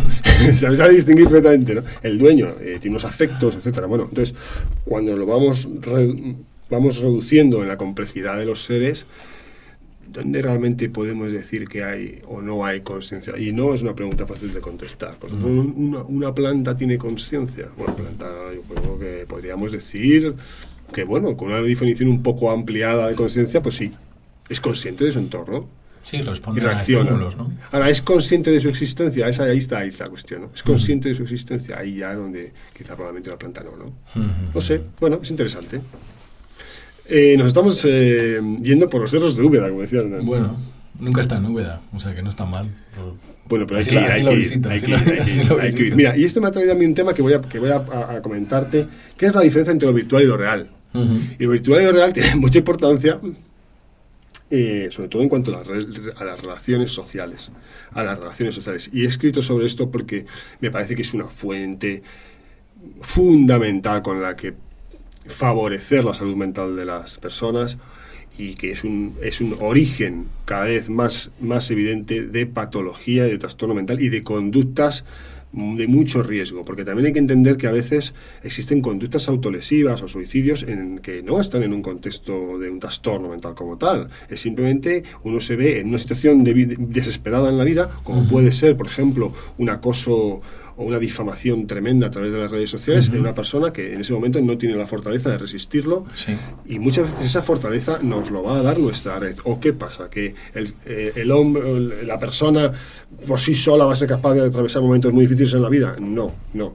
Eh, eh, necesitamos red. Necesitamos red. Y esa red tiene que ser una red normalmente, bueno, si alguien tiene la suerte que a través de las redes sociales se siente muy apoyado, pero realmente eso prácticamente no existe, yo diría que no existe. Lo que existe es una red de personas que es la que hay que potenciar, es la que cuando las cosas no... Si alguien no te está dando un apoyo, si, si echas de menos una conversación profunda, pasar un rato, hay que tener un poco de creatividad y recuperar y mantener y, mejorar las vínculos, yo vínculos, vínculos. significativos. Exactamente, son vínculos... Eh, que nos sostienen, nos sostienen mentalmente y el que lo tiene, bueno, gente, muy interesante porque ahora recientemente, me parece que ha sido Alcaraz quien ha hablado de la salud mental y de cómo le han apoyado, le, han ayudado a mantener su salud mental y que gracias a eso ha podido, ha podido ser un, competidor tan, tan, tan exitoso. Eh, ya lo viene diciendo también Rafael Nadal, o bueno, Eso es, nos estamos metiendo un poco en el tema del, del rendimiento y la salud mental, pero, pero es que, claro, él solo por sí solo no, no puede sostener una, capacidad mental de enfrentarse a situaciones de tantísima presión como se enfrentan en los, en los torneos. Porque por muy entrenado que tú estás, que tú estés, por muy entrenado que tú estés, el día que menos te lo esperas contra el contrincante que menos te esperas, tu cabeza no está. Y tienes que volverte a sintonizar con esas, ese entrenamiento que en el que has automatizado el poder responder de manera competitiva contra el contrincante. ¿no? Y lo mismo cuando nos ocurren cosas que no esperamos. Es que en la vida nos van a ocurrir un montón de cosas que no esperamos y es la red social la que, la que nos conoce, la que, la que nos puede ayudar. ¿no? Yo el otro día hablaba de la depresión en uno de los clips del podcast y un poco la, la idea que trataba de transmitir, porque cuando se acompaña a una persona con depresión, o sea un familiar, o sea un amigo, como que la idea fundamental que, que me interesaba dejar de fondo es que... Mmm, yo puedo estar contigo aunque tú estés en un momento malo de tu vida. O sea, creo que esa, eso que se genera a través de los vínculos significativos y que además son muy limitados, o sea... Sí, no puedes tener 40. No puedes tener 40, son muy limitados. Dedos de la mano. ¿Eh? Dedos, con los dedos de la mano, como mucho dos manos. Sí. Luego la gente habla del poliamor y tal, digo, pero si ya me cuesta amar a una persona, digo, ¿cómo voy a estar con cinco? Pero bueno, esto es, esto es para otro punto, ¿no? Eh, y un poco la idea fundamental de que, que, que trataba de reflejar ahí es que se puede estar acompañado o podemos acompañar a una persona en un momento de malestar, porque más allá de que esté mal o bien, de que esté en depresión o esté en otro estado, lo, importante o la partida que se está jugando en el sustrato es la de si yo soy digno de tu amor o no, aunque esté con depresión o no. Y esos vínculos, esa red, eh, tiene esa característica, ¿no? De incondicionalidad en ese sentido de, que tenemos, necesitamos esa red. Y eso me lleva, y me preocupa, y, o sea, ese clip está lanzado con una intención muy clara, porque lo que a mí me preocupa a día de hoy es este mito de la independencia que hay tan exacerbada. Eh, no es que yo soy independiente, no es que yo no quiero depender de nadie, no quiero que nadie dependa de mí, no quiero que emocionalmente yo soy independiente, la, la, la, campanas oigo y, y me lo extraigo, ¿no? Y se demuestra ignorancia absoluta de cómo funcionamos. Pero me preocupa porque está afectando el ambiente. Claro, claro, sí, sí. Yo creo que hay dos temas ahí que estás mencionando y estoy totalmente de acuerdo. Por un lado está claramente el tema de la de las relaciones basadas en el interés sería para que tú y yo nos, nos tomemos un café yo tengo que estar lo suficientemente bien para, para distraerte, para hacerte bromas, para pasar un buen rato. Error. Eso está basado en el error, o sea, perdón, en el interés. si está basado en el amor, que puede ser una, una relación de amistad, dos amigos, dos amigas, un amigo y una amiga, un grupo de amigos, un primo con otro primo, o un amor en el sentido mm, romántico, no romántico, sí, de, unión de pareja, ¿no? Sí, romántico. Entonces, em, no, sé, no, sé, no, me sale a mí una palabra que no sea romántico, pues un amor eh, fraternal. No, uno es fraternal y el otro es el otro es de pareja, ¿no? Entonces, bueno, em, cuando está basado en amor, pues uno no necesita transformarse, no necesita dar nada más que su presencia, al revés, lo que pide el otro es la honestidad. Quieres saber cómo estás de verdad.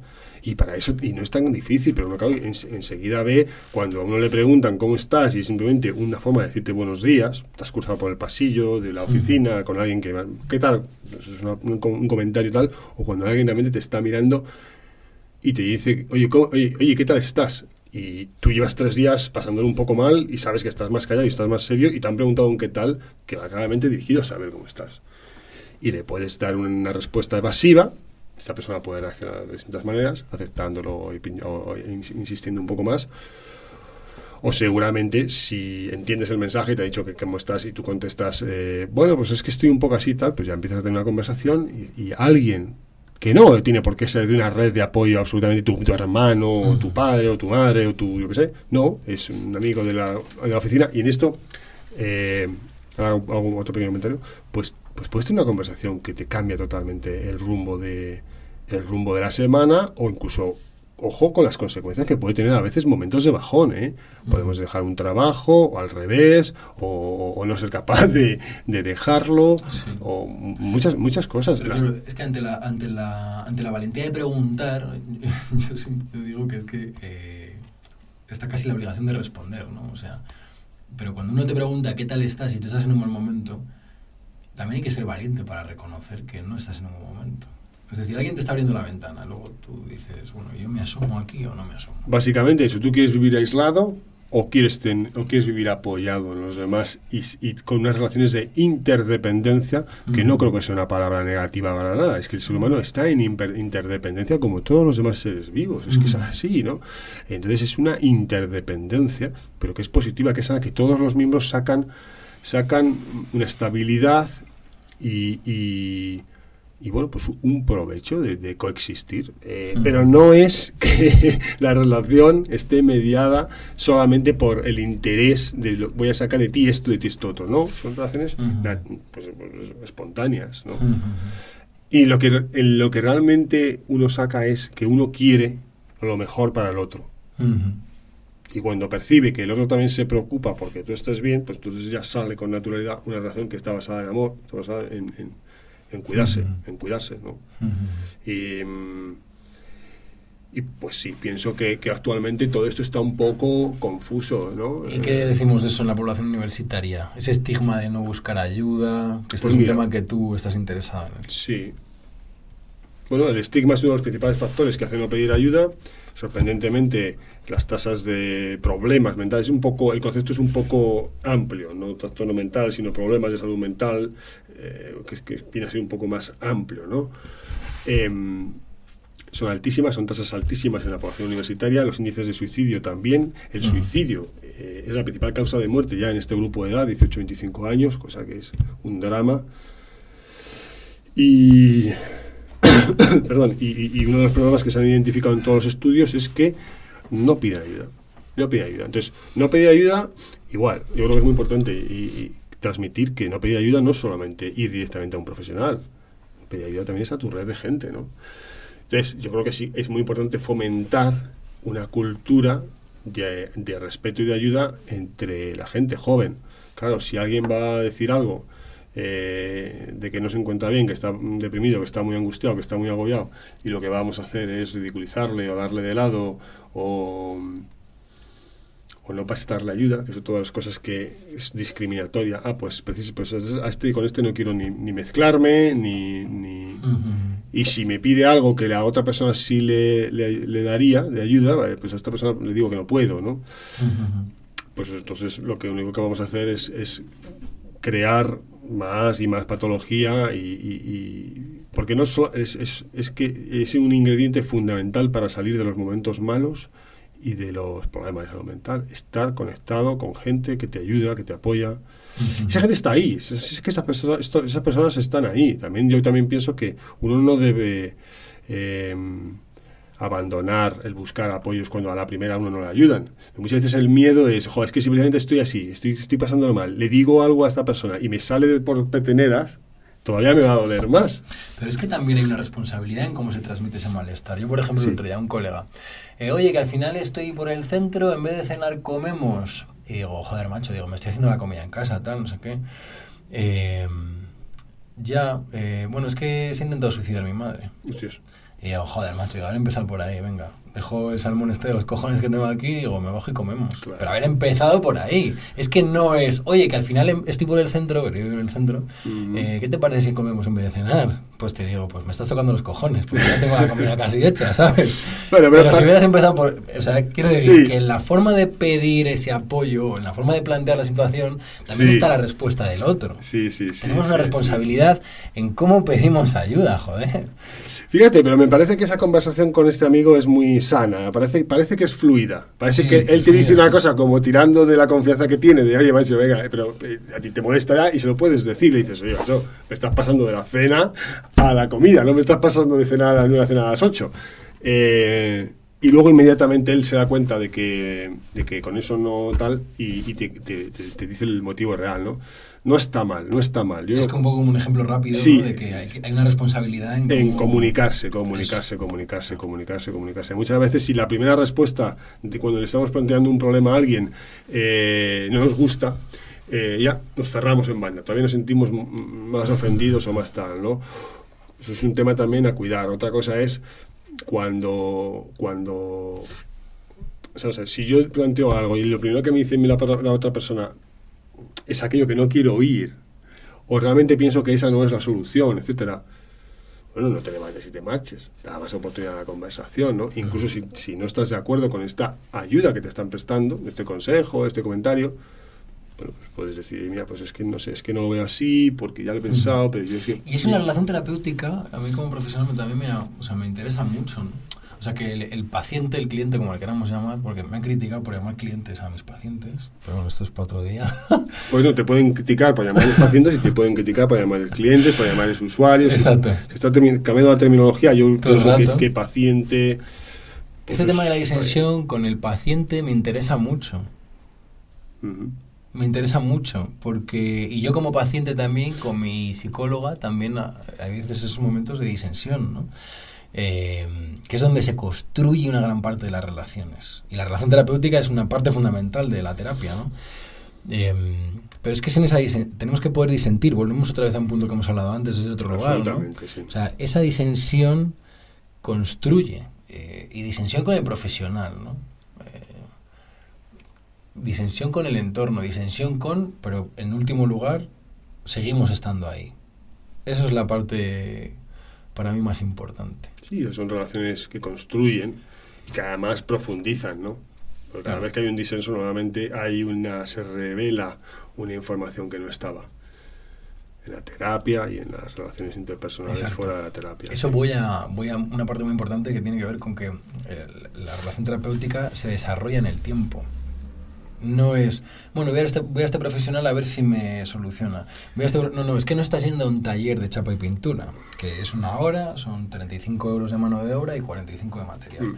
No, estás hablando de un proceso que se construye en el tiempo. Entonces, mucho cuidado con poner solamente el énfasis en lo técnico, en lo que tiene que ver con nuestra profesión, ¿no? Porque hay una parte, obviamente, muy importante técnicamente hablando, pero hay otra parte eh, igual importante que tiene que ver con la relación, con el tiempo, con el proceso terapéutico. Absolutamente. Por ejemplo, en, el área que yo he estudiado hasta cierto punto del psicoanálisis, eh, el psicoanálisis empezó con eh, intentando poner al terapeuta como un elemento muy neutro, donde su personalidad, su subjetividad y todo eso estaba muy fuera de, la terapia, se habló del concepto de, del terapeuta, eh, que no que era como un espejo. Sí, un espejo. No, sí, sí, totalmente. Entonces, eh, em, eso ha ido evolucionando hasta el psicoanálisis intersubjetivo. La palabra lo dice, intersubjetivo, entre dos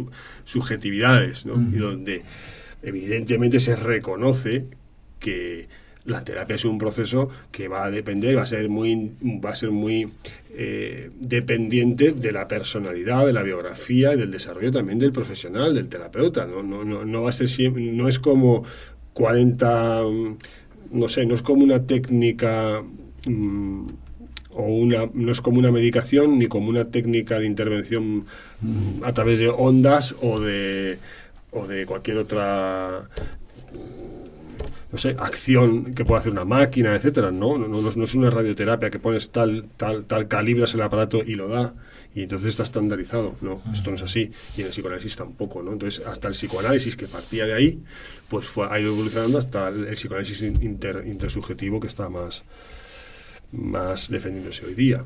Eh, eso no, eso no le quita valor a la, terapia, es que no hay otra forma de hacerla. Es a través de. O sea, no puedes hacer terapia con una máquina, aunque la tecnología puede aportar ciertas ayudas, pues ¿por qué no? Igual que la telemedicina, pues es una forma de facilitar la accesibilidad y, sí que verdad que es útil para muchos casos, mm, pero eso nunca va, va, va, va, a reemplazar la consulta presencial completamente, no, no ni debe. Eh, y en muchos casos no va, a ser, no va a ser suficiente. Para otros, sin embargo, va a poder ser incluso superior, porque va a aportar la ventaja de que, por ejemplo, un paciente que está viajando por trabajo a no sé qué parte del mundo puede contactar desde allí con su profesional de referencia sin perder ese vínculo con el profesional de referencia. O sea, facilita precisamente la vinculación. Eh, eh, pero no, no pero no va a sustituir nunca eso, el que para realmente establecer eh, relaciones de confianza y en todo lo que tiene que ver con la sanidad, es muy importante tener confianza en el profesional, es que es fundamental, ¿no? tener confianza en el profesional que te está atendiendo. Pues necesitas tener una relación interpersonal. Exactamente. Y esa relación se construye, lleva tiempo. Mm. No, no quiero decir que con esto estamos comprando un bonus de dos años, pero sí por lo menos un mes, un par de meses para ver si Hombre, funciona o no, Por supuesto, sí. Hombre, a menos que al principio ya todo sea muy en contra. desastre. Si no te encaja para nada, no te sientes cómodo, pues, pues eso sí. Eso es. Bueno, me han hecho llegar la pregunta de qué diferencia hay entre un psiquiatra y un psicólogo. Yo creo que estamos en el lugar adecuado. entre tú y yo llegaremos a... Para plantear esto. ¿Qué contestarías tú a esta pregunta? Bueno, primero que hay muchas funciones comunes. Sí. Y también hay, un recorrido en el que se comparte formación, eh, formación, eh, instrucción, hay que saber un código ético y un código legal que nos, que nos, que nos, que nos rige también nuestra, nuestra ejercicio, nuestro ejercicio profesional y bueno, que el campo un poco de, de, estudio y también de aplicación de, esa, de esas disciplinas pues es, es, es el mismo, ¿no? Es la salud mental. Claro, el médico parte de una formación médica, el psiquiatra, perdón, tiene una formación médica y por tanto, pues eso le da un marco de referencia de los procesos fisiológicos, fisiopatológicos, etcétera, eh, de los distintos eh, de todo el cuerpo, de todo el organismo y, en particular cuando ya haces la psiquiatría, pues te especializas más en, los trastornos mentales, en la conducta humana. Em, bien, y luego en la práctica la gente puede, puede ver la diferencia en que el, médico, el psiquiatra puede realizar una serie de pruebas, ordenar una serie de pruebas, interpretarlas, un análisis de sangre, un electroencefalograma, un, TAC cerebral, una resonancia magnética cerebral, etcétera, y aplicar una serie de tratamientos más biomédicos, más médicos, ¿no? o biológicos, como pueden ser los fármacos, como puede ser pues la terapia electroconvulsiva, que un tiempo que se utilizó mucho, ahora se utiliza un poco menos, o la terapia eh, magnética transcranial, cualquier, cualquier procedimiento de este tipo. ¿no? También los psiquiatras, los que tienen formación en psicoterapia, que eso es una parte común, pueden realizar intervenciones psicoterapéuticas o un proceso terapéutico tan, igual que lo puede realizar un psicólogo. Eh, yo creo que cada vez es más común que los psiquiatras, o siempre ha sido parte de la psiquiatría, pues hombre, el tener una visión un poco psicoterapéutica, aunque hay veces que no, que, no, lo han tenido. Y por parte de los psicólogos, pues más, más sea, algo muy que les diferencia muchas veces son los test neuropsicológicos, ¿verdad? Que suelen realizar test neuropsicológicos.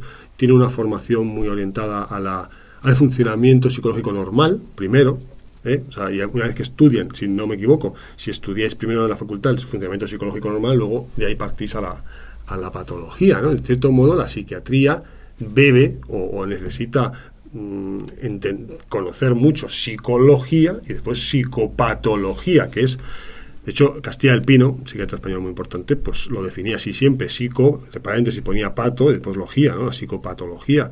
Eh, es igual que cuando tenemos la fisiología, el funcionamiento normal de cualquier órgano o sistema, y luego, y luego ves la, patología, que, es cuando empieza a no poder funcionar bien. ¿no? Mm. Por ejemplo, tú puedes entender la, la, fisiología del estómago y de las funciones del estómago, de la digestión, eh, y luego la fisiopatología de los procesos que puede haber ahí, de exceso de acidez o del reflujo, lo que sea. ¿no? Mm. Entonces, mm, bueno, pues son dos disciplinas que han ido siempre un poco, bueno, un poco, han ido desarrollando históricamente, eh, en parte en paralelo, en parte en unión, y cómo trabajamos juntos hoy día, pues, pues yo creo que en una buena colaboración. Yo, yo no creo que haya ahí, yo no sé, pues igual que cómo trabaja el traumatólogo y el fisioterapeuta, pues en una colaboración me pueden tener puntos de disenso, de, disenso, de desacuerdo en cómo intervenir en ciertos trastornos y cada uno va a tener, claro, una visión de cómo intervenir. Pero en principio, en general, pues trabajan mm, de manera colaborativa. ¿no? Em, no sé qué piensas, eh, Lucas. Yo pienso que efectivamente cada vez, por suerte, más psiquiatras tienen más formación en psicoterapia por suerte, porque se ha intentado reducir la psiquiatría y se han dejado, eh, muchos, eh, reducir a meros técnicos del fármaco. Entonces, eh, yo creo que efectivamente hay un, hay un, grupo de psiquiatras muy importante que están interesados en ese proceso psicoterapéutico, ¿no? Y o bien lo desarrollan ellos o bien lo, lo apoyan cuando el paciente lo desarrolla desde un, desde un profesional de la psicología, ¿no? Pero claro, bueno, eh, es decir, como, como, en, como en todas las profesiones, pero la, psiquiatría... Mm, la psiquiatría puede medicar, la psicología, ¿no? Que eso es algo que a veces la gente... Pero los psicólogos medicáis, ¿no? Da, no, no tenemos esa, esa, esa capacidad. Em, y la, y la, psiquiatría sí, ¿no? Lo cual en muchos casos es, es una muleta importante para ciertos momentos de la vida. Aunque hace poco em, escuchaba y, veía un poco de detalle sobre que una parte importante de la farmacología potencia em, la plasticidad neuronal, precisamente. Sí y, que sí. Y que si eso se utiliza junto con el proceso psicoterapéutico para hacer cosas nuevas, para aprender cosas diferentes, así eh, es, la combinación es la, así, potente. Así es, al final los estudios más recientes nos están indicando que esta discusión que ha habido durante muchos años de eh, fármacos o terapia, pues era una discusión eh, estéril o incorrecta, porque es la combinación precisamente de las dos cosas lo que, a lo de los estudios, pues es, más eficaz. Es, como la discusión de educación o biología, ¿no? Tienen que ir de la mano, o sea, es que vas a educar, una, ¿qué educas? Un, una pared. Una pared. una piedra me había salido a mí. Eh, entonces, pues, pues em, hay, hay cada vez más interés en la combinación de intervenciones, desde un punto de vista más biológico, favorecer esa plasticidad neuronal, frenar ciertos desbalances em, que hay en los procesos fisiológicos normales del cerebro y del, organismo en general, junto con eh, ese apoyo psicoterapéutico que pueda permitir bueno, pues ciertos cambios en, las áreas que, hagan falta. ¿no? Entonces, mm, es que al final, claro, yo creo que mm, a nivel de los profesionales es importante eh, no entrar en esas rencillas, esos enfrentamientos que no nos, llevan, no nos conducen a nada, estar por encima de ello. ¿no? Y a nivel de la población, que quizás es lo que quizá podamos eh, responder hoy por la pregunta que se hizo, pues, pues bueno, que hay una serie de funciones que la va a desarrollar el psiquiatra y otras que va a desarrollar más comúnmente el psicólogo y que en algunos aspectos pues pueden hacerlo eh, los, dos, los dos profesionales, ¿no? Eh, y que lo que yo creo que uno tiene que buscar es un profesional que, bien siendo psicólogo o bien siendo psiquiatra, no tiene dificultades para la derivación a un compañero cuando considera que esta otra persona va a aportar eh, o bien una evaluación que, que, haga falta o bien una intervención que hace falta. ¿no? Yo pienso que en realidad esa es la norma. ¿eh? Yo pienso que hoy día en general trabajamos así. Pienso, es mi, es mi impresión ya hoy día, no sé. Ese, el concepto de, equipos multidisciplinares y de trabajar en como distintas disciplinas con los que nos hemos quedado, no solamente psiquiatra y psicólogo, en salud mental, es, muy, es muy importante la enfermería, la atención a los cuidados, muy importante la terapia ocupacional. La terapia ocupacional es fundamental porque si si estamos desocupados o mal ocupados, eh, eso normalmente no encaja con una buena salud mental. La salud mental va muy de la mano de, tener una ocupación, algo que, es gratificante hasta cierto punto, que tiene un sentido, etcétera, ¿no? Y, me dejo más, trabajo social, también es otra... Enfermería. Sí, enfermería mencioné, sí. No sé si nos ha quedado alguna otra, pero, pero por lo menos estas son las principales, los equipos multidisciplinares salud mental en todo el mundo, diría yo. Sí, yo creo que esas rencillas eh, solamente responden a intereses corporativistas o de colegios profesionales. O, y luego hay quizá una generalización cuando uno tiene una mala experiencia. Normalmente, a ver, a lo mejor me equivoco, pero el estereotipo de mala experiencia es el siguiente. He ido al psiquiatra y no me ha escuchado y en cuanto empezado a hablar me ha querido recetar una medicación. Evidentemente eso es una mala experiencia, es una mala práctica. es una mala... otra mala experiencia, de la cual no debo de generalizar. venga, vale, con el psiquiatra, te, le, llamo, este bar ahí. le llamo y le digo, oiga, soy el psicólogo de este paciente, me gustaría poder hablar para continuar. No, no, ese paciente es un enfermo y lo que tiene que hacer es tomarse la medicación y punto. Y yo, bueno, me gustaría... No, no, es que es un enfermo y, yo, vale, vale, muchas gracias por atenderme, buenas tardes. Eso es una mala experiencia. Absolutamente. No es la tónica. No, por favor, eso, es, eso, eso, es, eso, eso es inaceptable. Lo digo por los pacientes que tengan ese tipo de psiquiatras. Claro, eso es inaceptable. Y luego la, la, No sé qué quiere decir ese paciente es un enfermo. Suena peyorativo, no sé qué quiere decir. Eh, me, daba a entender como que era algo crónico y de por vida y que no había nada más que hacer que tomar la medicación. pero eso, eso, eso no lo pone en ninguna guía. De práctica clínica, de ningún manejo, de ningún manejo de ningún paciente con ningún trastorno, con ningún problema. Entonces, decir eso es no estar actuando con, no estar aplicando las intervenciones y la que, conocemos, que sabemos hoy día que es lo el, que aporta más beneficio al paciente. Entonces es que es una mala práctica, claro, por supuesto. Si uno se encuentra con alguien que hace que no hace bien su, su práctica clínica, pues pues ha tenido mala suerte y, pero no puede no se puede generalizar porque hay muchísimos profesionales que yo pienso que son la mayoría de psiquiatras que no hacen eso, no prescriben sin escuchar. ¿eh? Em, y luego está la mala experiencia con, el psicólogo que viene a ser, fui y le conté mi vida y me fui igual, ¿no? Pues, pues, pues, a veces puede ser, o fui al psicólogo y me estuvo hablando de cosas que me parecían irrelevantes, que no parecía que tuviese que ver conmigo, me contó su película o de sus cosas o tal, ¿no? Entonces, bueno, yo creo que es muy importante no generalizar y sí creo que la gente tiene que, los pacientes, las personas, eh, tienen que, las familias, quiero decir, eh, entre todos, buscar a alguien que les, que les sea de ayuda a uno mismo. Eh, y en esto con naturalidad. Es decir, si un, paciente viene a tu consulta y no está a gusto y quiere cambiar, pues, pues eso es lo más natural. Y eso pasa en un porcentaje. No, no, no no todos los profesionales van a ser el profesional de referencia y el profesional que ayuda a todo tipo de pacientes y todo perfiles y todas situaciones. Hay tantos factores influyendo allí, entonces, bueno, tampoco ceder o abandonar eh, ante el primer intento, ¿no? Si no funciona, Eso. diría yo. Pero que sí, que sí, que hay que buscar profesionales que saben trabajar coordinadamente, interdisciplinarmente. Eso es una buena guía para los pacientes. Sí. Eso sí, alguien que yo una, una vez eh, haciendo unas presentaciones que hacíamos en el teatro y tal, eh, ¿cómo se diferencia un buen profesional de un mal? Digo, yo tengo una, digo, yo tengo una solución rápida para toda la familia o esto.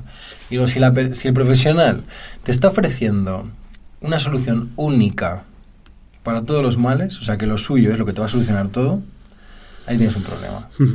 O sea, el, el profesional que no contemple la multidisciplinariedad del bienestar, o que lo reduzca, o que haga un reduccionismo, ¿no? De todas las variables a una sola, ahí ya tienes un... Eso es una, una red flag que se habla ahora, ¿no? Una, una bandera roja de esas sí. Un signo de alarma, eso Un signo de alarma.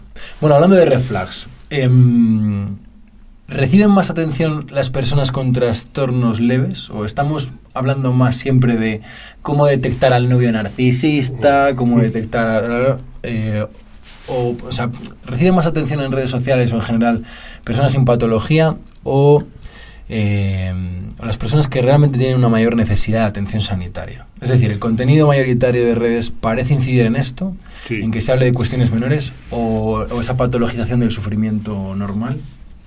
Bueno, yo creo que efectivamente esto que apuntes es, es, es clave, ¿no? Es importante tenerlo en cuenta, porque eh, históricamente y, en salud mental es, es, algo que ocurre muy, muy, muy de forma evidente aquellas personas que tienen algún sufrimiento, pero que, se que están mejor a nivel de funcionamiento, pueden hacer más cosas, en realidad, tienen menos patología, menos necesidad de atención, demandan la atención. Esto en salud pública se define como la demanda y la necesidad, no es lo mismo. El hecho de que yo pida una ayuda no quiere decir que la necesite. o que yo, por ejemplo, puedo, muy sencillo, yo puedo ir a pedir una medicación y que realmente no hay un trastorno que justifique esa medicación, ¿no? O que lo que yo pido, que es una medicación para la que estoy enganchado, por ejemplo, o que me han dicho que tengo un primo que la toma y que parece que le va muy bien, la quiero yo y luego no está justificado que la tome, ¿no? Entonces, em, em, hay una demanda, siempre ha habido en salud mental una demanda muy grande de una población que está sufriendo pero está sufriendo mucho acontecimientos vitales con un impacto en cómo se sienten eh, y bueno, cuestiones más o menos menores.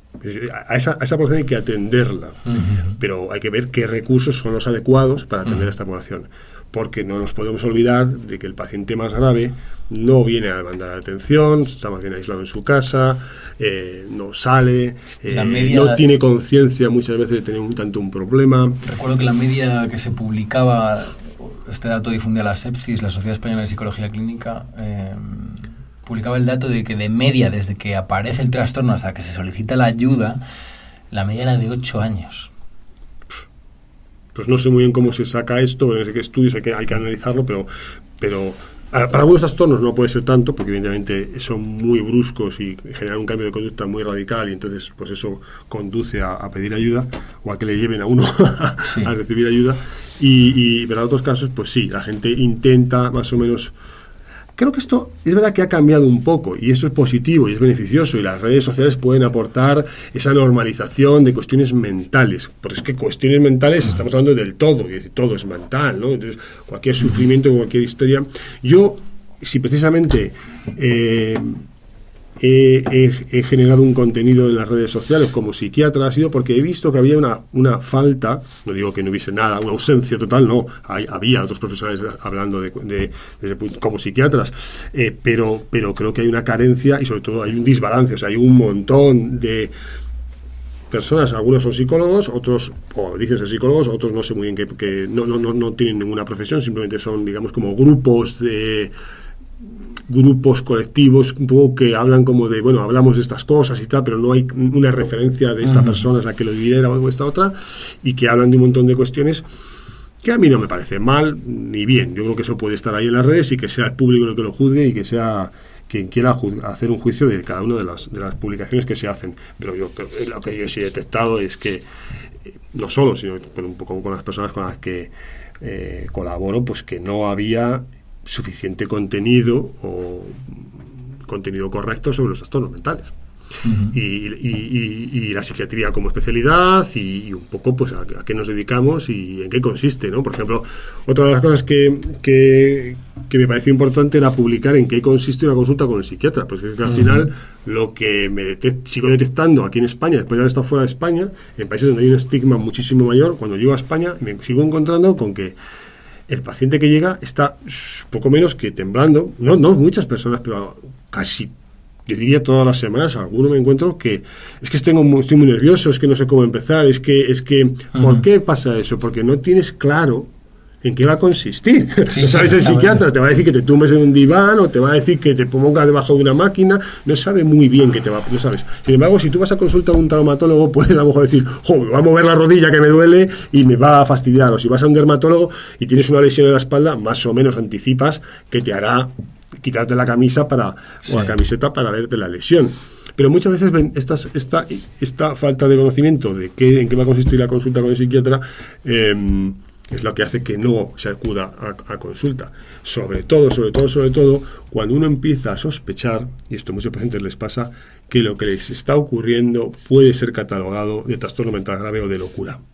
Cuando uno empieza a tener síntomas del espectro, sobre todo de la psicosis, delirios, alucinaciones, uno siente que hay cámaras que le están grabando, uno escucha voces, cosas que realmente es un cambio que a uno mismo le alarma qué me está pasando, porque si esto es cierto, entonces que estoy loco, porque uno tiene ese... O sea, ¿el loco va intuyendo que se está volviendo loco? No me gusta que llamemos loco, ¿eh? A mí sí me gusta, eh, mm. además esto desde la antipsiquiatría se utiliza la palabra loco para rescatarla. Pero bueno, yo no me posiciono, simplemente la utilizo porque creo que las palabras eh, están ahí. No, yo, yo, yo, yo, no, a mí no me gusta denotar, denominar a nadie por un trastorno ni por ningún calificativo. O sea, quiero decir, hombre, entiendo que el paciente, determinado paciente sí me parece respetuoso. Y soy muy sensible con esto. Quizá otros pueden decir, no, no te lo tomes tan en serio, pero, por ejemplo, el esquizofrénico, no, me parece que eso no es correcto. ¿Cómo lo denominarías tú? ¿Cómo lo denominas? Sin salirme del término, podemos decir una persona con esquizofrenia. Una persona que está haciendo una esquizofrenia. Está haciendo, no diría. Tampoco. Está haciendo. Eso me parece demasiado, demasiado, constructor.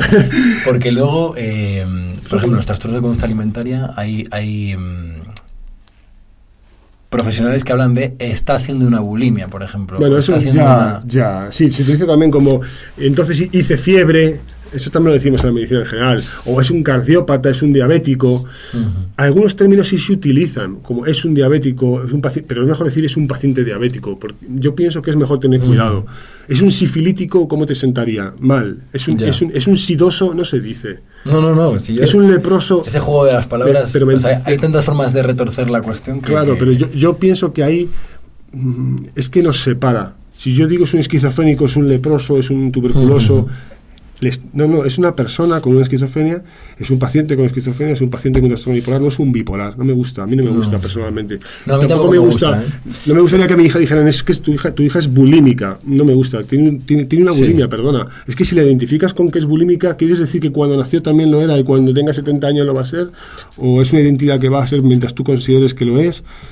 Yo creo que en eso hay que tener cuidado. Entonces, el término loco, que parece que se, yo conozco la antipsiquiatría y algunos grupos que hay en España, eh, bueno, pues les parecía que era más em, de recuperación de la, de la, de, la o sea, que era más em, digno llamarles loco que esquizofrénico.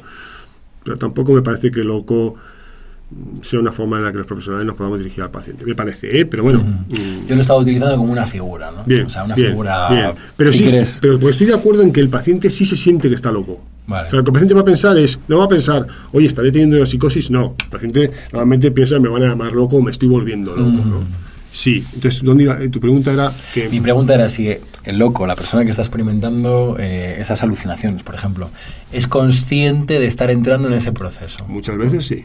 Muchas, muchas, muchas veces sí.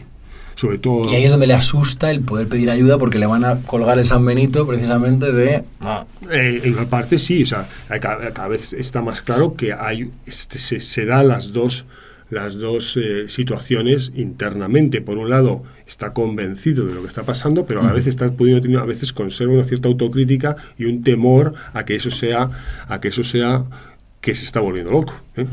en, palabras así comunes, o que... Pues sí.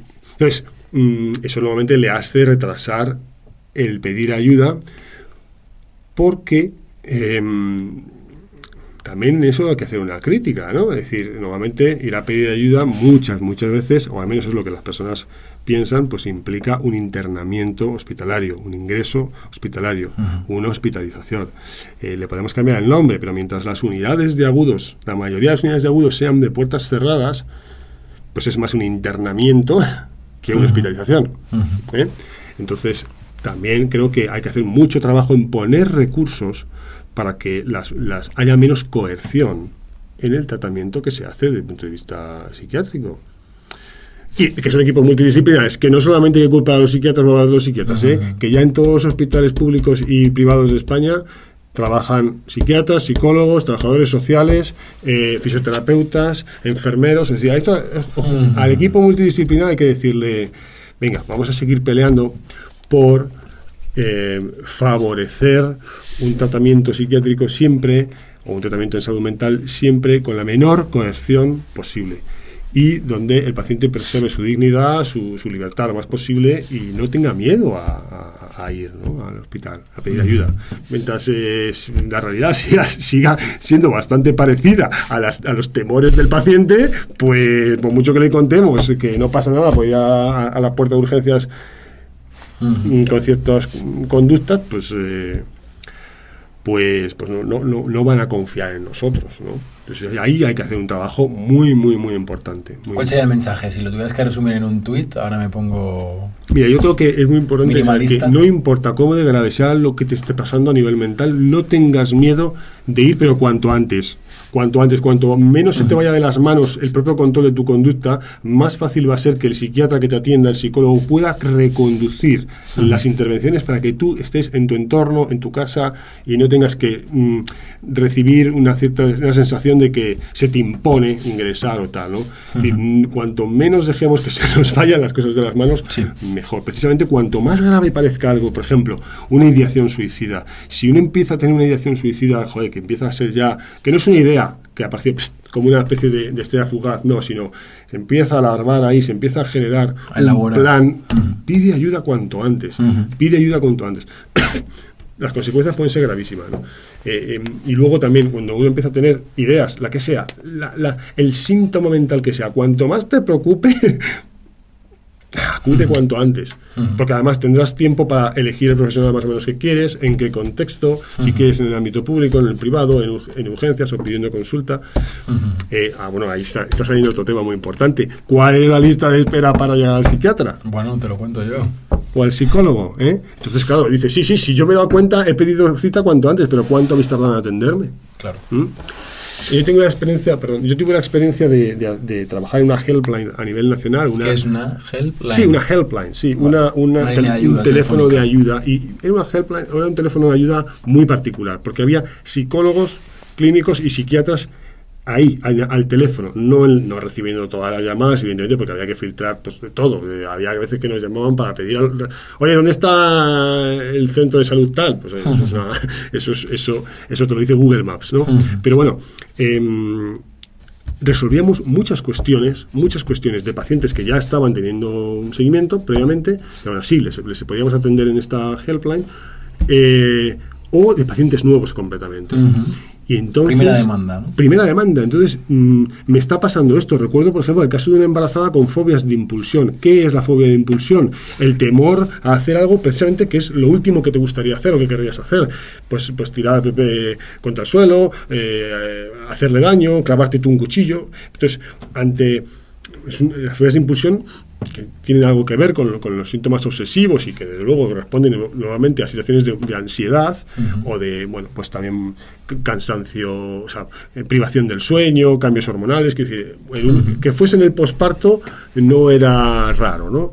Pues, pues, pues tranquilizar a esta persona, darle una información de cómo gestionarlo, prescribirle una medicación que le pueda ayudar ya desde, desde la helpline, bueno, es que esto es una accesibilidad, una facilidad, claro, eso claro que fomenta que si esa persona vuelve a tener un problema, vuelve a pedir ayuda. Porque ha aprendido que, oye, voy rápido y me, y me ayuda. Una buena experiencia. No nada más exitoso que el éxito. Una, buena, experiencia te lleva a, buscar otra vez. Claro, esto, y esto era en un país. ¿En qué país era? Que seguramente la gente se va a las manos a la cabeza. Esto era en Qatar. Esto se estableció en Qatar. Entonces, eh, España, Europa, eh, muy avanzada, con un sistema de salud muy poderoso, mm, bueno, pues yo creo que puede hacer muchas más cosas para facilitar el acceso a las intervenciones eficaces en salud mental. Y ahí hay que ser creativo también. Hay que ser creativo, estoy diciendo acceso a intervenciones eficaces en salud mental y hay que evaluar qué es, qué es eficaz. A lo mejor es eficaz contestar a la llamada en cuanto la persona la está estableciendo. No todo un circuito de médico de atención primaria eh, o, por ejemplo, ¿Qué facilidad tiene el médico de atención primaria para consultar al especialista psiquiatra cuando tiene el paciente delante? Ninguna. A día de hoy. ¿Cuánto, tarda? ¿Cuánto tarda el médico de atención primaria en poder tener el respaldo? Eh? ¿Por qué no hay psiquiatras mm, pasando consulta también en el, en el centro de atención primaria? Nosotros estábamos con una. Bueno, otra de las cosas que lancé, una, una propuesta para aumentar el número de psicólogos en la salud pública. Y efectivamente, eh, una de las propuestas era que pudiera haber psicólogos en atención primaria o, psiquiatras, alguien de salud mental que pudiera hacer ese primer cribado, porque una gran parte de la demanda que tiene el médico de. Mm, médico. ¿De atención primaria? Sí, médico general. El primero que me recibe. Eh, médico general, sí. Tiene mucho que ver con, con malestar psicológico. No, muchísimo. Pero este habrá de derivarte a psiquiatría y en el caso de que tenga que ver con la parte psicoterapéutica, será el psiquiatra el que tenga que hacer la consulta con psicología. Estamos hablando de tres, uno, dos, tres, Exactamente. hasta llegar en mi caso a, atención psicológica en la salud pública. ¿no? Mm. Entonces, bueno, pues yo siempre voy a ser un defensor de los derechos de los pacientes que tienen más necesidad. Eso es un principio general de salud pública. En el COVID todo el mundo lo ha entendido. Hay que atender al paciente que está peor. Em, em, ¿Y por qué gira más en torno el contenido en redes sociales gira más en torno a la ah, patología del sufrimiento normal que a la patología yo, propia. Yo, creo que a mí lo que me parece es que lo, lo más importante es primero hay menos menos personas bien formadas y preparadas con ganas de ponerse a hacer eh, difusión de contenido en las redes sociales, porque sinceramente no, son, no suele ser eh, algo en lo que nos sintamos cómodos o nos apetezca hacer. Em, yo tuve que hacer una reflexión de bastante tiempo hasta que decidí que sí lo hacía porque me parecía que el beneficio a nivel poblacional, lo que, lo que puede aportar, merecía la pena. Yo también lo creo, aunque muchas veces creo que nos miramos más como profesionales sanitarios clínicos, o como lo queramos llamar, creo que nos miramos más como profesionales a través de los ojos de nuestros colegas. ¿Qué van a decir nuestros colegas de profesión, nuestro gremio? que la gente para la que realmente trabajamos. o sea, vamos a ver. ¿A quién me estoy mirando? esa es, ese es el dilema que uno se plantea cuando tiene que empezar a, cuando publica algo ¿no? y la otra cosa que creo es que las redes sociales son muy utilizadas, quizá es, el, es, de hecho por lo que surgieron, pero sobre todo es que son muy utilizadas para distraerse es que volvemos a lo mismo. Entonces, como lo que queremos es pasar un buen rato de distracción, que por otro lado yo tampoco digo que, que esté mal así, pero otra cosa es pasar rato y rato y rato viendo cosas, distracción.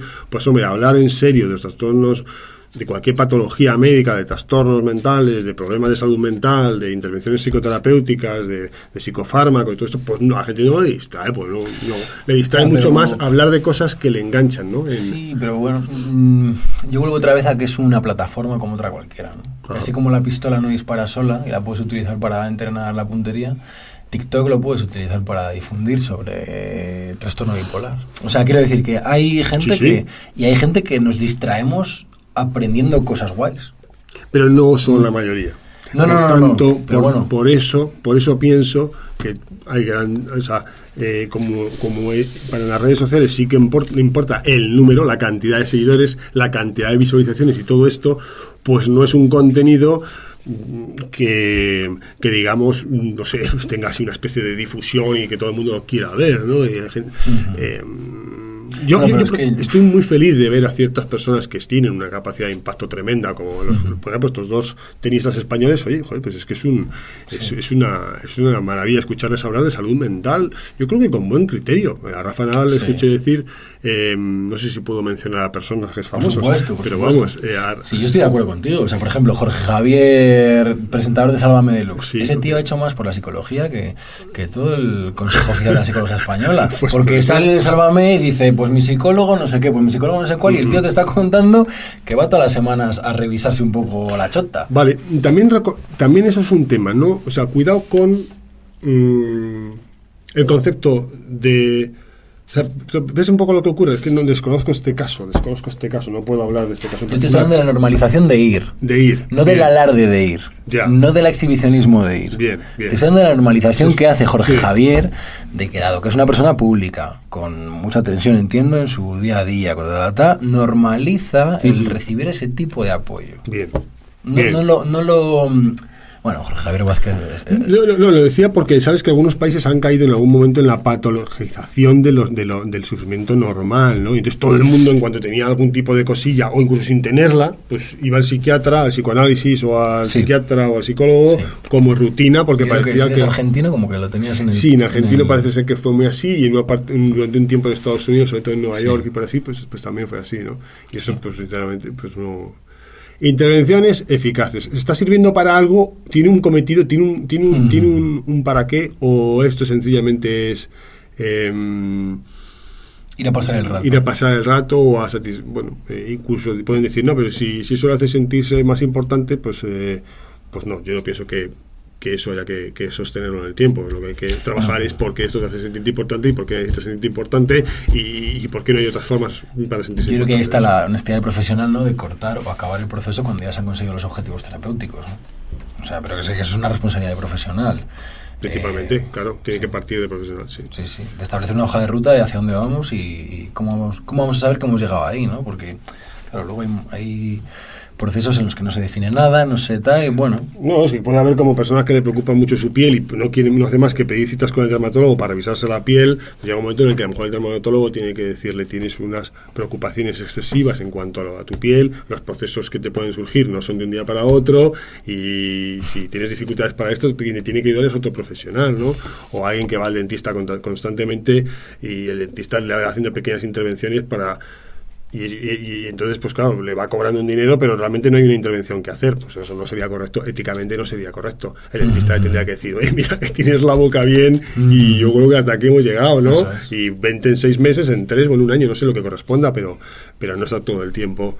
Entonces esto es igual, el profesional de la mental tiene que, tener esa, esa... Muy bien. Las categorías identitarias como gran problema de la sociedad occidental actual. ¿Qué me dices? Sí. Los factores psicológicos, hablamos de narcisismo, pertenencia al grupo, victimización, histrionismo. Sí, no, lo, que, lo, que, lo, que ocurre con esto de la identidad es que se ha convertido en una especie de eje, de eje de todo, en, el que, eh, de todo lo, mental, no sé, las personas necesitan tener muy definida su identidad, eh, no es que mi identidad es tal, es cual, ejemplo, de, una, manera, de una manera muy, muy... ¿Identidades en torno a qué? Lo que quiero decir, lo que a mí me preocupa es que mm,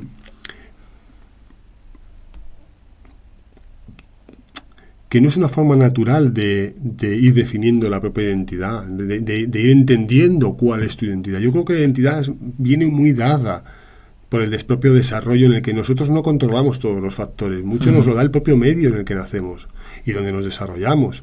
Pero esto se ha cambiado y se ha generado una especie de em, invención en la que uno decide, decide, yo quiero formar parte, yo quiero que mi identidad sea tal. ¿eh? ¿Qué me viene dado? Lo hemos limitado tanto desde el, desde el, idioma, las costumbres, eh, eh, la forma de comunicarte, las formas de, estar con los demás, te viene dado los problemas que más o menos y, las, y las fortalezas que van habiendo en, tu, en tu familia, en tu, en tu país. Quiero decir, pero claro, pues yo entiendo que ahora mismo para un montón de ucranianos su identidad pues, ha tornado a lo mejor en, sentirse defensores de su tierra, de lo que consideran es su tierra y de ciertos valores seguramente, y defensores de sus familiares, y, unos estarán eh, en el ejército, otros estarán con lo que sé, intentando encontrar alimento. Quiero decir, eso es una cosa sobrevenida sobrevenida, pero que tiene un impacto tremendo en tu identidad, ¿no? Eh, cuando tienes de pronto un familiar que necesita la atención, de alguien de una manera muy, muy, muy, muy intensa, pues tu identidad torna a ser la de cuidador. Y si no, y si no torna a ser la de cuidador, pues bueno, pues lo habrás resuelto no sé de qué manera, pero va a tener un impacto en tu identidad, ¿no? Entonces, em, muchas veces son, son, son elementos que sobre los que no tenemos control. Em, pero pareciera, o sea, lo que se está incentivando yo creo que de manera artificial es el autodefinir la identidad, el querer, el querer que lo que yo deseo me defina. Yo puedo desear ser chino, o pues, hoy parece que estoy muy con la China, ¿verdad? Sí. no, pero hoy puedo, puedo desear ser, no sé, cualquier cosa, por ejemplo, eso. Yo, por eh, ejemplo, puedo decidir ser mujer. ¿Qué pregunta me haces? O sea, no sé, la primera que se me ha ocurrido. evidentemente, vamos, para mí no, no se puede decidir ser ¿Por qué? Lo que tú puedes decidir es, con algo que te, ha, que te ha sido dado, que es el sexo masculino, entendiendo que no estás en un estado intersexual, que, porque la, medicina define tres estados, eh, el varón, la mujer y los estados intersexuales o femenino, masculino, los estados, los estados intersexuales. Intersexuales que hablas del hermafroditismo. Bueno, sí, bueno, se puede definir, no es una palabra correcta para la medicina, pero sí, intersexuales, por, por ejemplo, no hay un cromosoma X y Y, sino que hay varios X o varios Y, o hay... O sea, X, X, X, Y, y luego está esta intersexualidad de la que hablas. Sí, en la que, por ejemplo, sí que puede haber cromosomas X e Y, pero luego los receptores de, testosterona no, no, no, no, no, eh, no reconocen la testosterona, por tanto, aunque hay un, cromosoma Y, realmente no está teniendo un impacto en el fenotipo, en el cuerpo, eh, en cómo se expresa. Entonces, yo entiendo que si una persona que, por ejemplo, tú que eres un hombre, te identificas con ser una mujer, pues tienes una identidad eh, una identidad sexual de mujer. Entonces eres una persona, pues hoy día se denomina transexual, ¿no? Transexual, bien. Pero una mujer, una mujer, pues yo entiendo que no, porque una mujer es una mujer genéticamente y con su identidad sexual de mujer.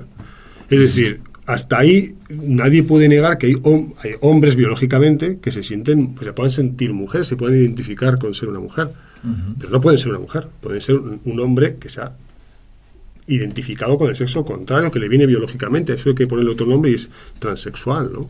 ¿No es así? Entiendo lo que me sí, entiendo lo que desarrollas. O sea, hay cuestiones que se nos escapan a nuestra voluntad, ¿no? Claro. Yo podría decir, por ejemplo, ser un niño. No. No puede ser un niño. Puede que se me tratara como tal. Yo podría decidir ser un niño de 12 años y dormir con niñas de 12 años. Pregunto.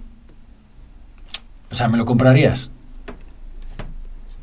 Yo evidentemente no. Estoy en contra. O siento llevarlo a este extremo. Es, que, yo estoy, vamos a jugar a ese mercado de identidades. ¿no? Estoy, en contra, pero sí, sí, es que estoy en, contra de esa especie de, de, libertad subjetiva para definir la identidad. Es como si. Ahora, es que yo no, no, no, la verdad que sinceramente eh, desconozco algunos de los términos que se utilizan en las últimas en las últimas actualizaciones, ¿no? Con el tema del género, por ejemplo, pero no sé, es que hay algunas cosas que uno no puede imponer a los demás porque tú te sientas. Es que eso es un debate. eh, dentro que del, te, te puedas sentir así. dentro del feminismo hay un debate muy fuerte, ¿no? Yo cuando escucho a alguien que ¿Qué tiene auto- que ver el feminismo con todo esto de la.? El feminismo tiene que ver mucho porque mm, el feminismo de segunda ola, ¿no? o el feminismo clásico, por ejemplo, Lidia, Lidia Falcón en nuestro país, eh, junto con otras intelectuales, defienden que se, se nace mujer y se muere mujer. Y luego tenemos un feminismo de tercera ola y de cuarta ola que habla ya del género, introduce el- la, la diferenciación entre el sexo y el género. Como el sexo como algo biológico y el género como algo socialmente construido. Ya, pero yo es que discrepo de esa, de esa construcción teórica personalmente, la- pero vamos. ahí está la, bat- yo- ahí está la batalla intelectual. ¿no? Yo personalmente discrepo de esa, de esa construcción teórica que creo que no sé muy bien de dónde surge, precisamente surgirá de disciplinas sociales, pero no de la medicina, eh, y donde, bueno, ya, viene, ya viene, venía viendo unas clasificaciones en cuando alguien tiene una identidad sexual distinta de la que le viene biológicamente, pero esto del género, identidad de género, es que es, otro, es otra cosa, no sé muy bien a qué se refieren.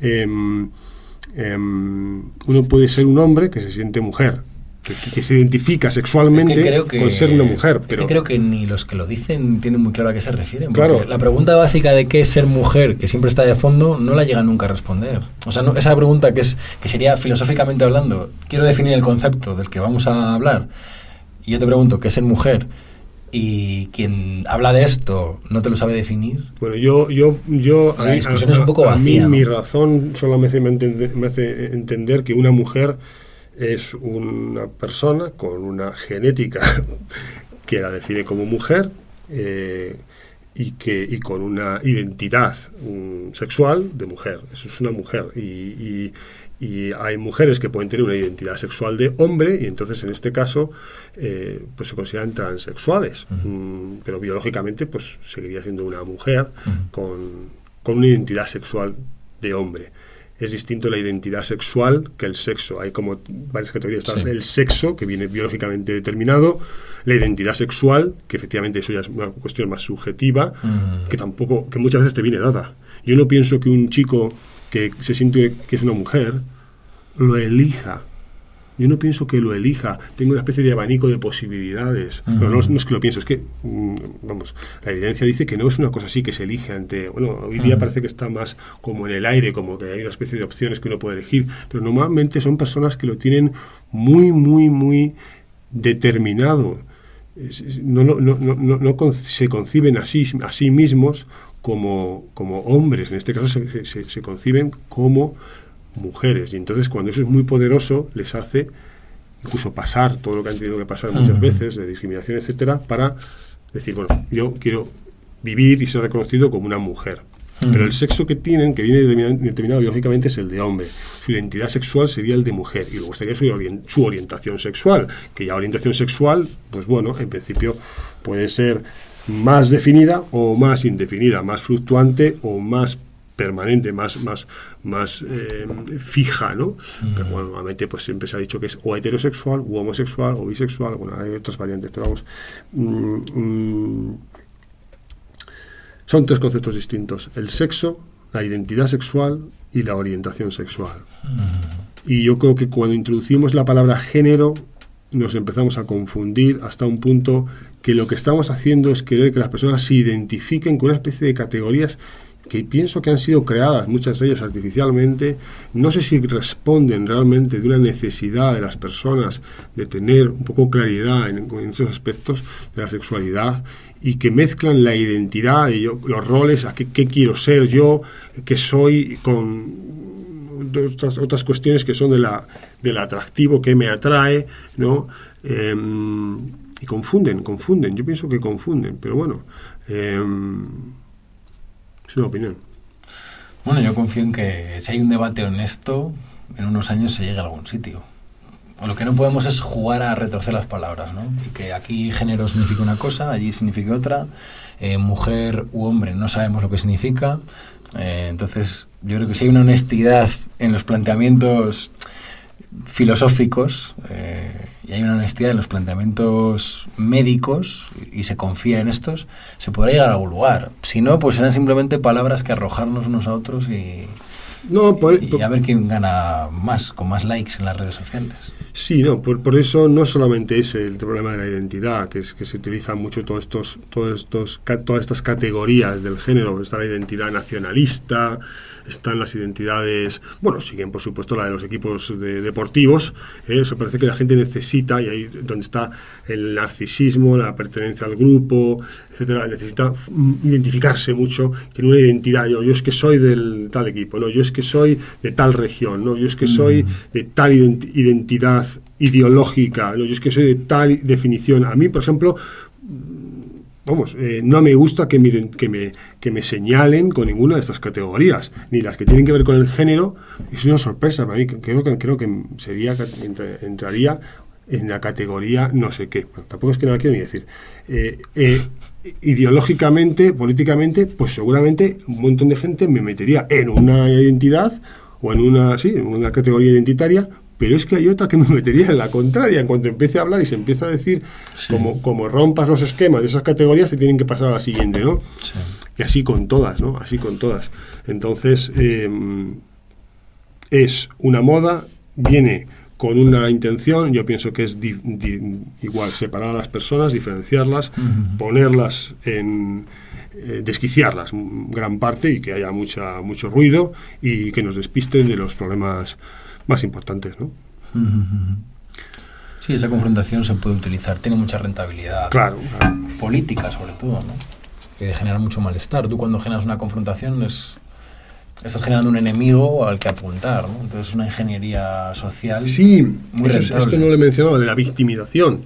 Es decir, son siempre buscar identidades para poder reclamar el ser víctima de. ¿Eh? A mí todo esto me parece... Mm, que responde poco de las necesidades reales de la población general y sin embargo yo me ocupo de las personas que tienen sufrimiento mental y trastornos mentales. Eh, si vienen con que tiene algo que ver con estas, con estas cuestiones, pues se tiene que abordar de manera terapéutica, ayudando a la persona, respetando y ayudándole a que, a que se resuelva el motivo por el que ha venido, ¿no?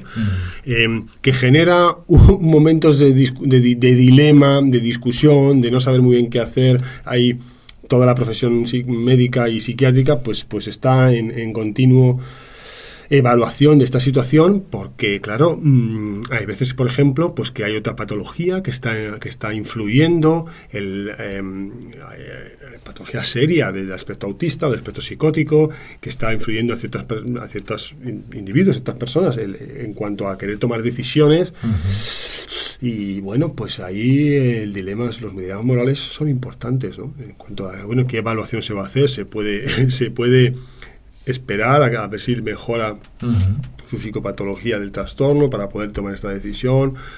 Bueno, ahí, ahí, ahí realmente hay ciertas discusiones que bueno, a veces se hacen más abiertas y a veces se hacen menos, menos públicas.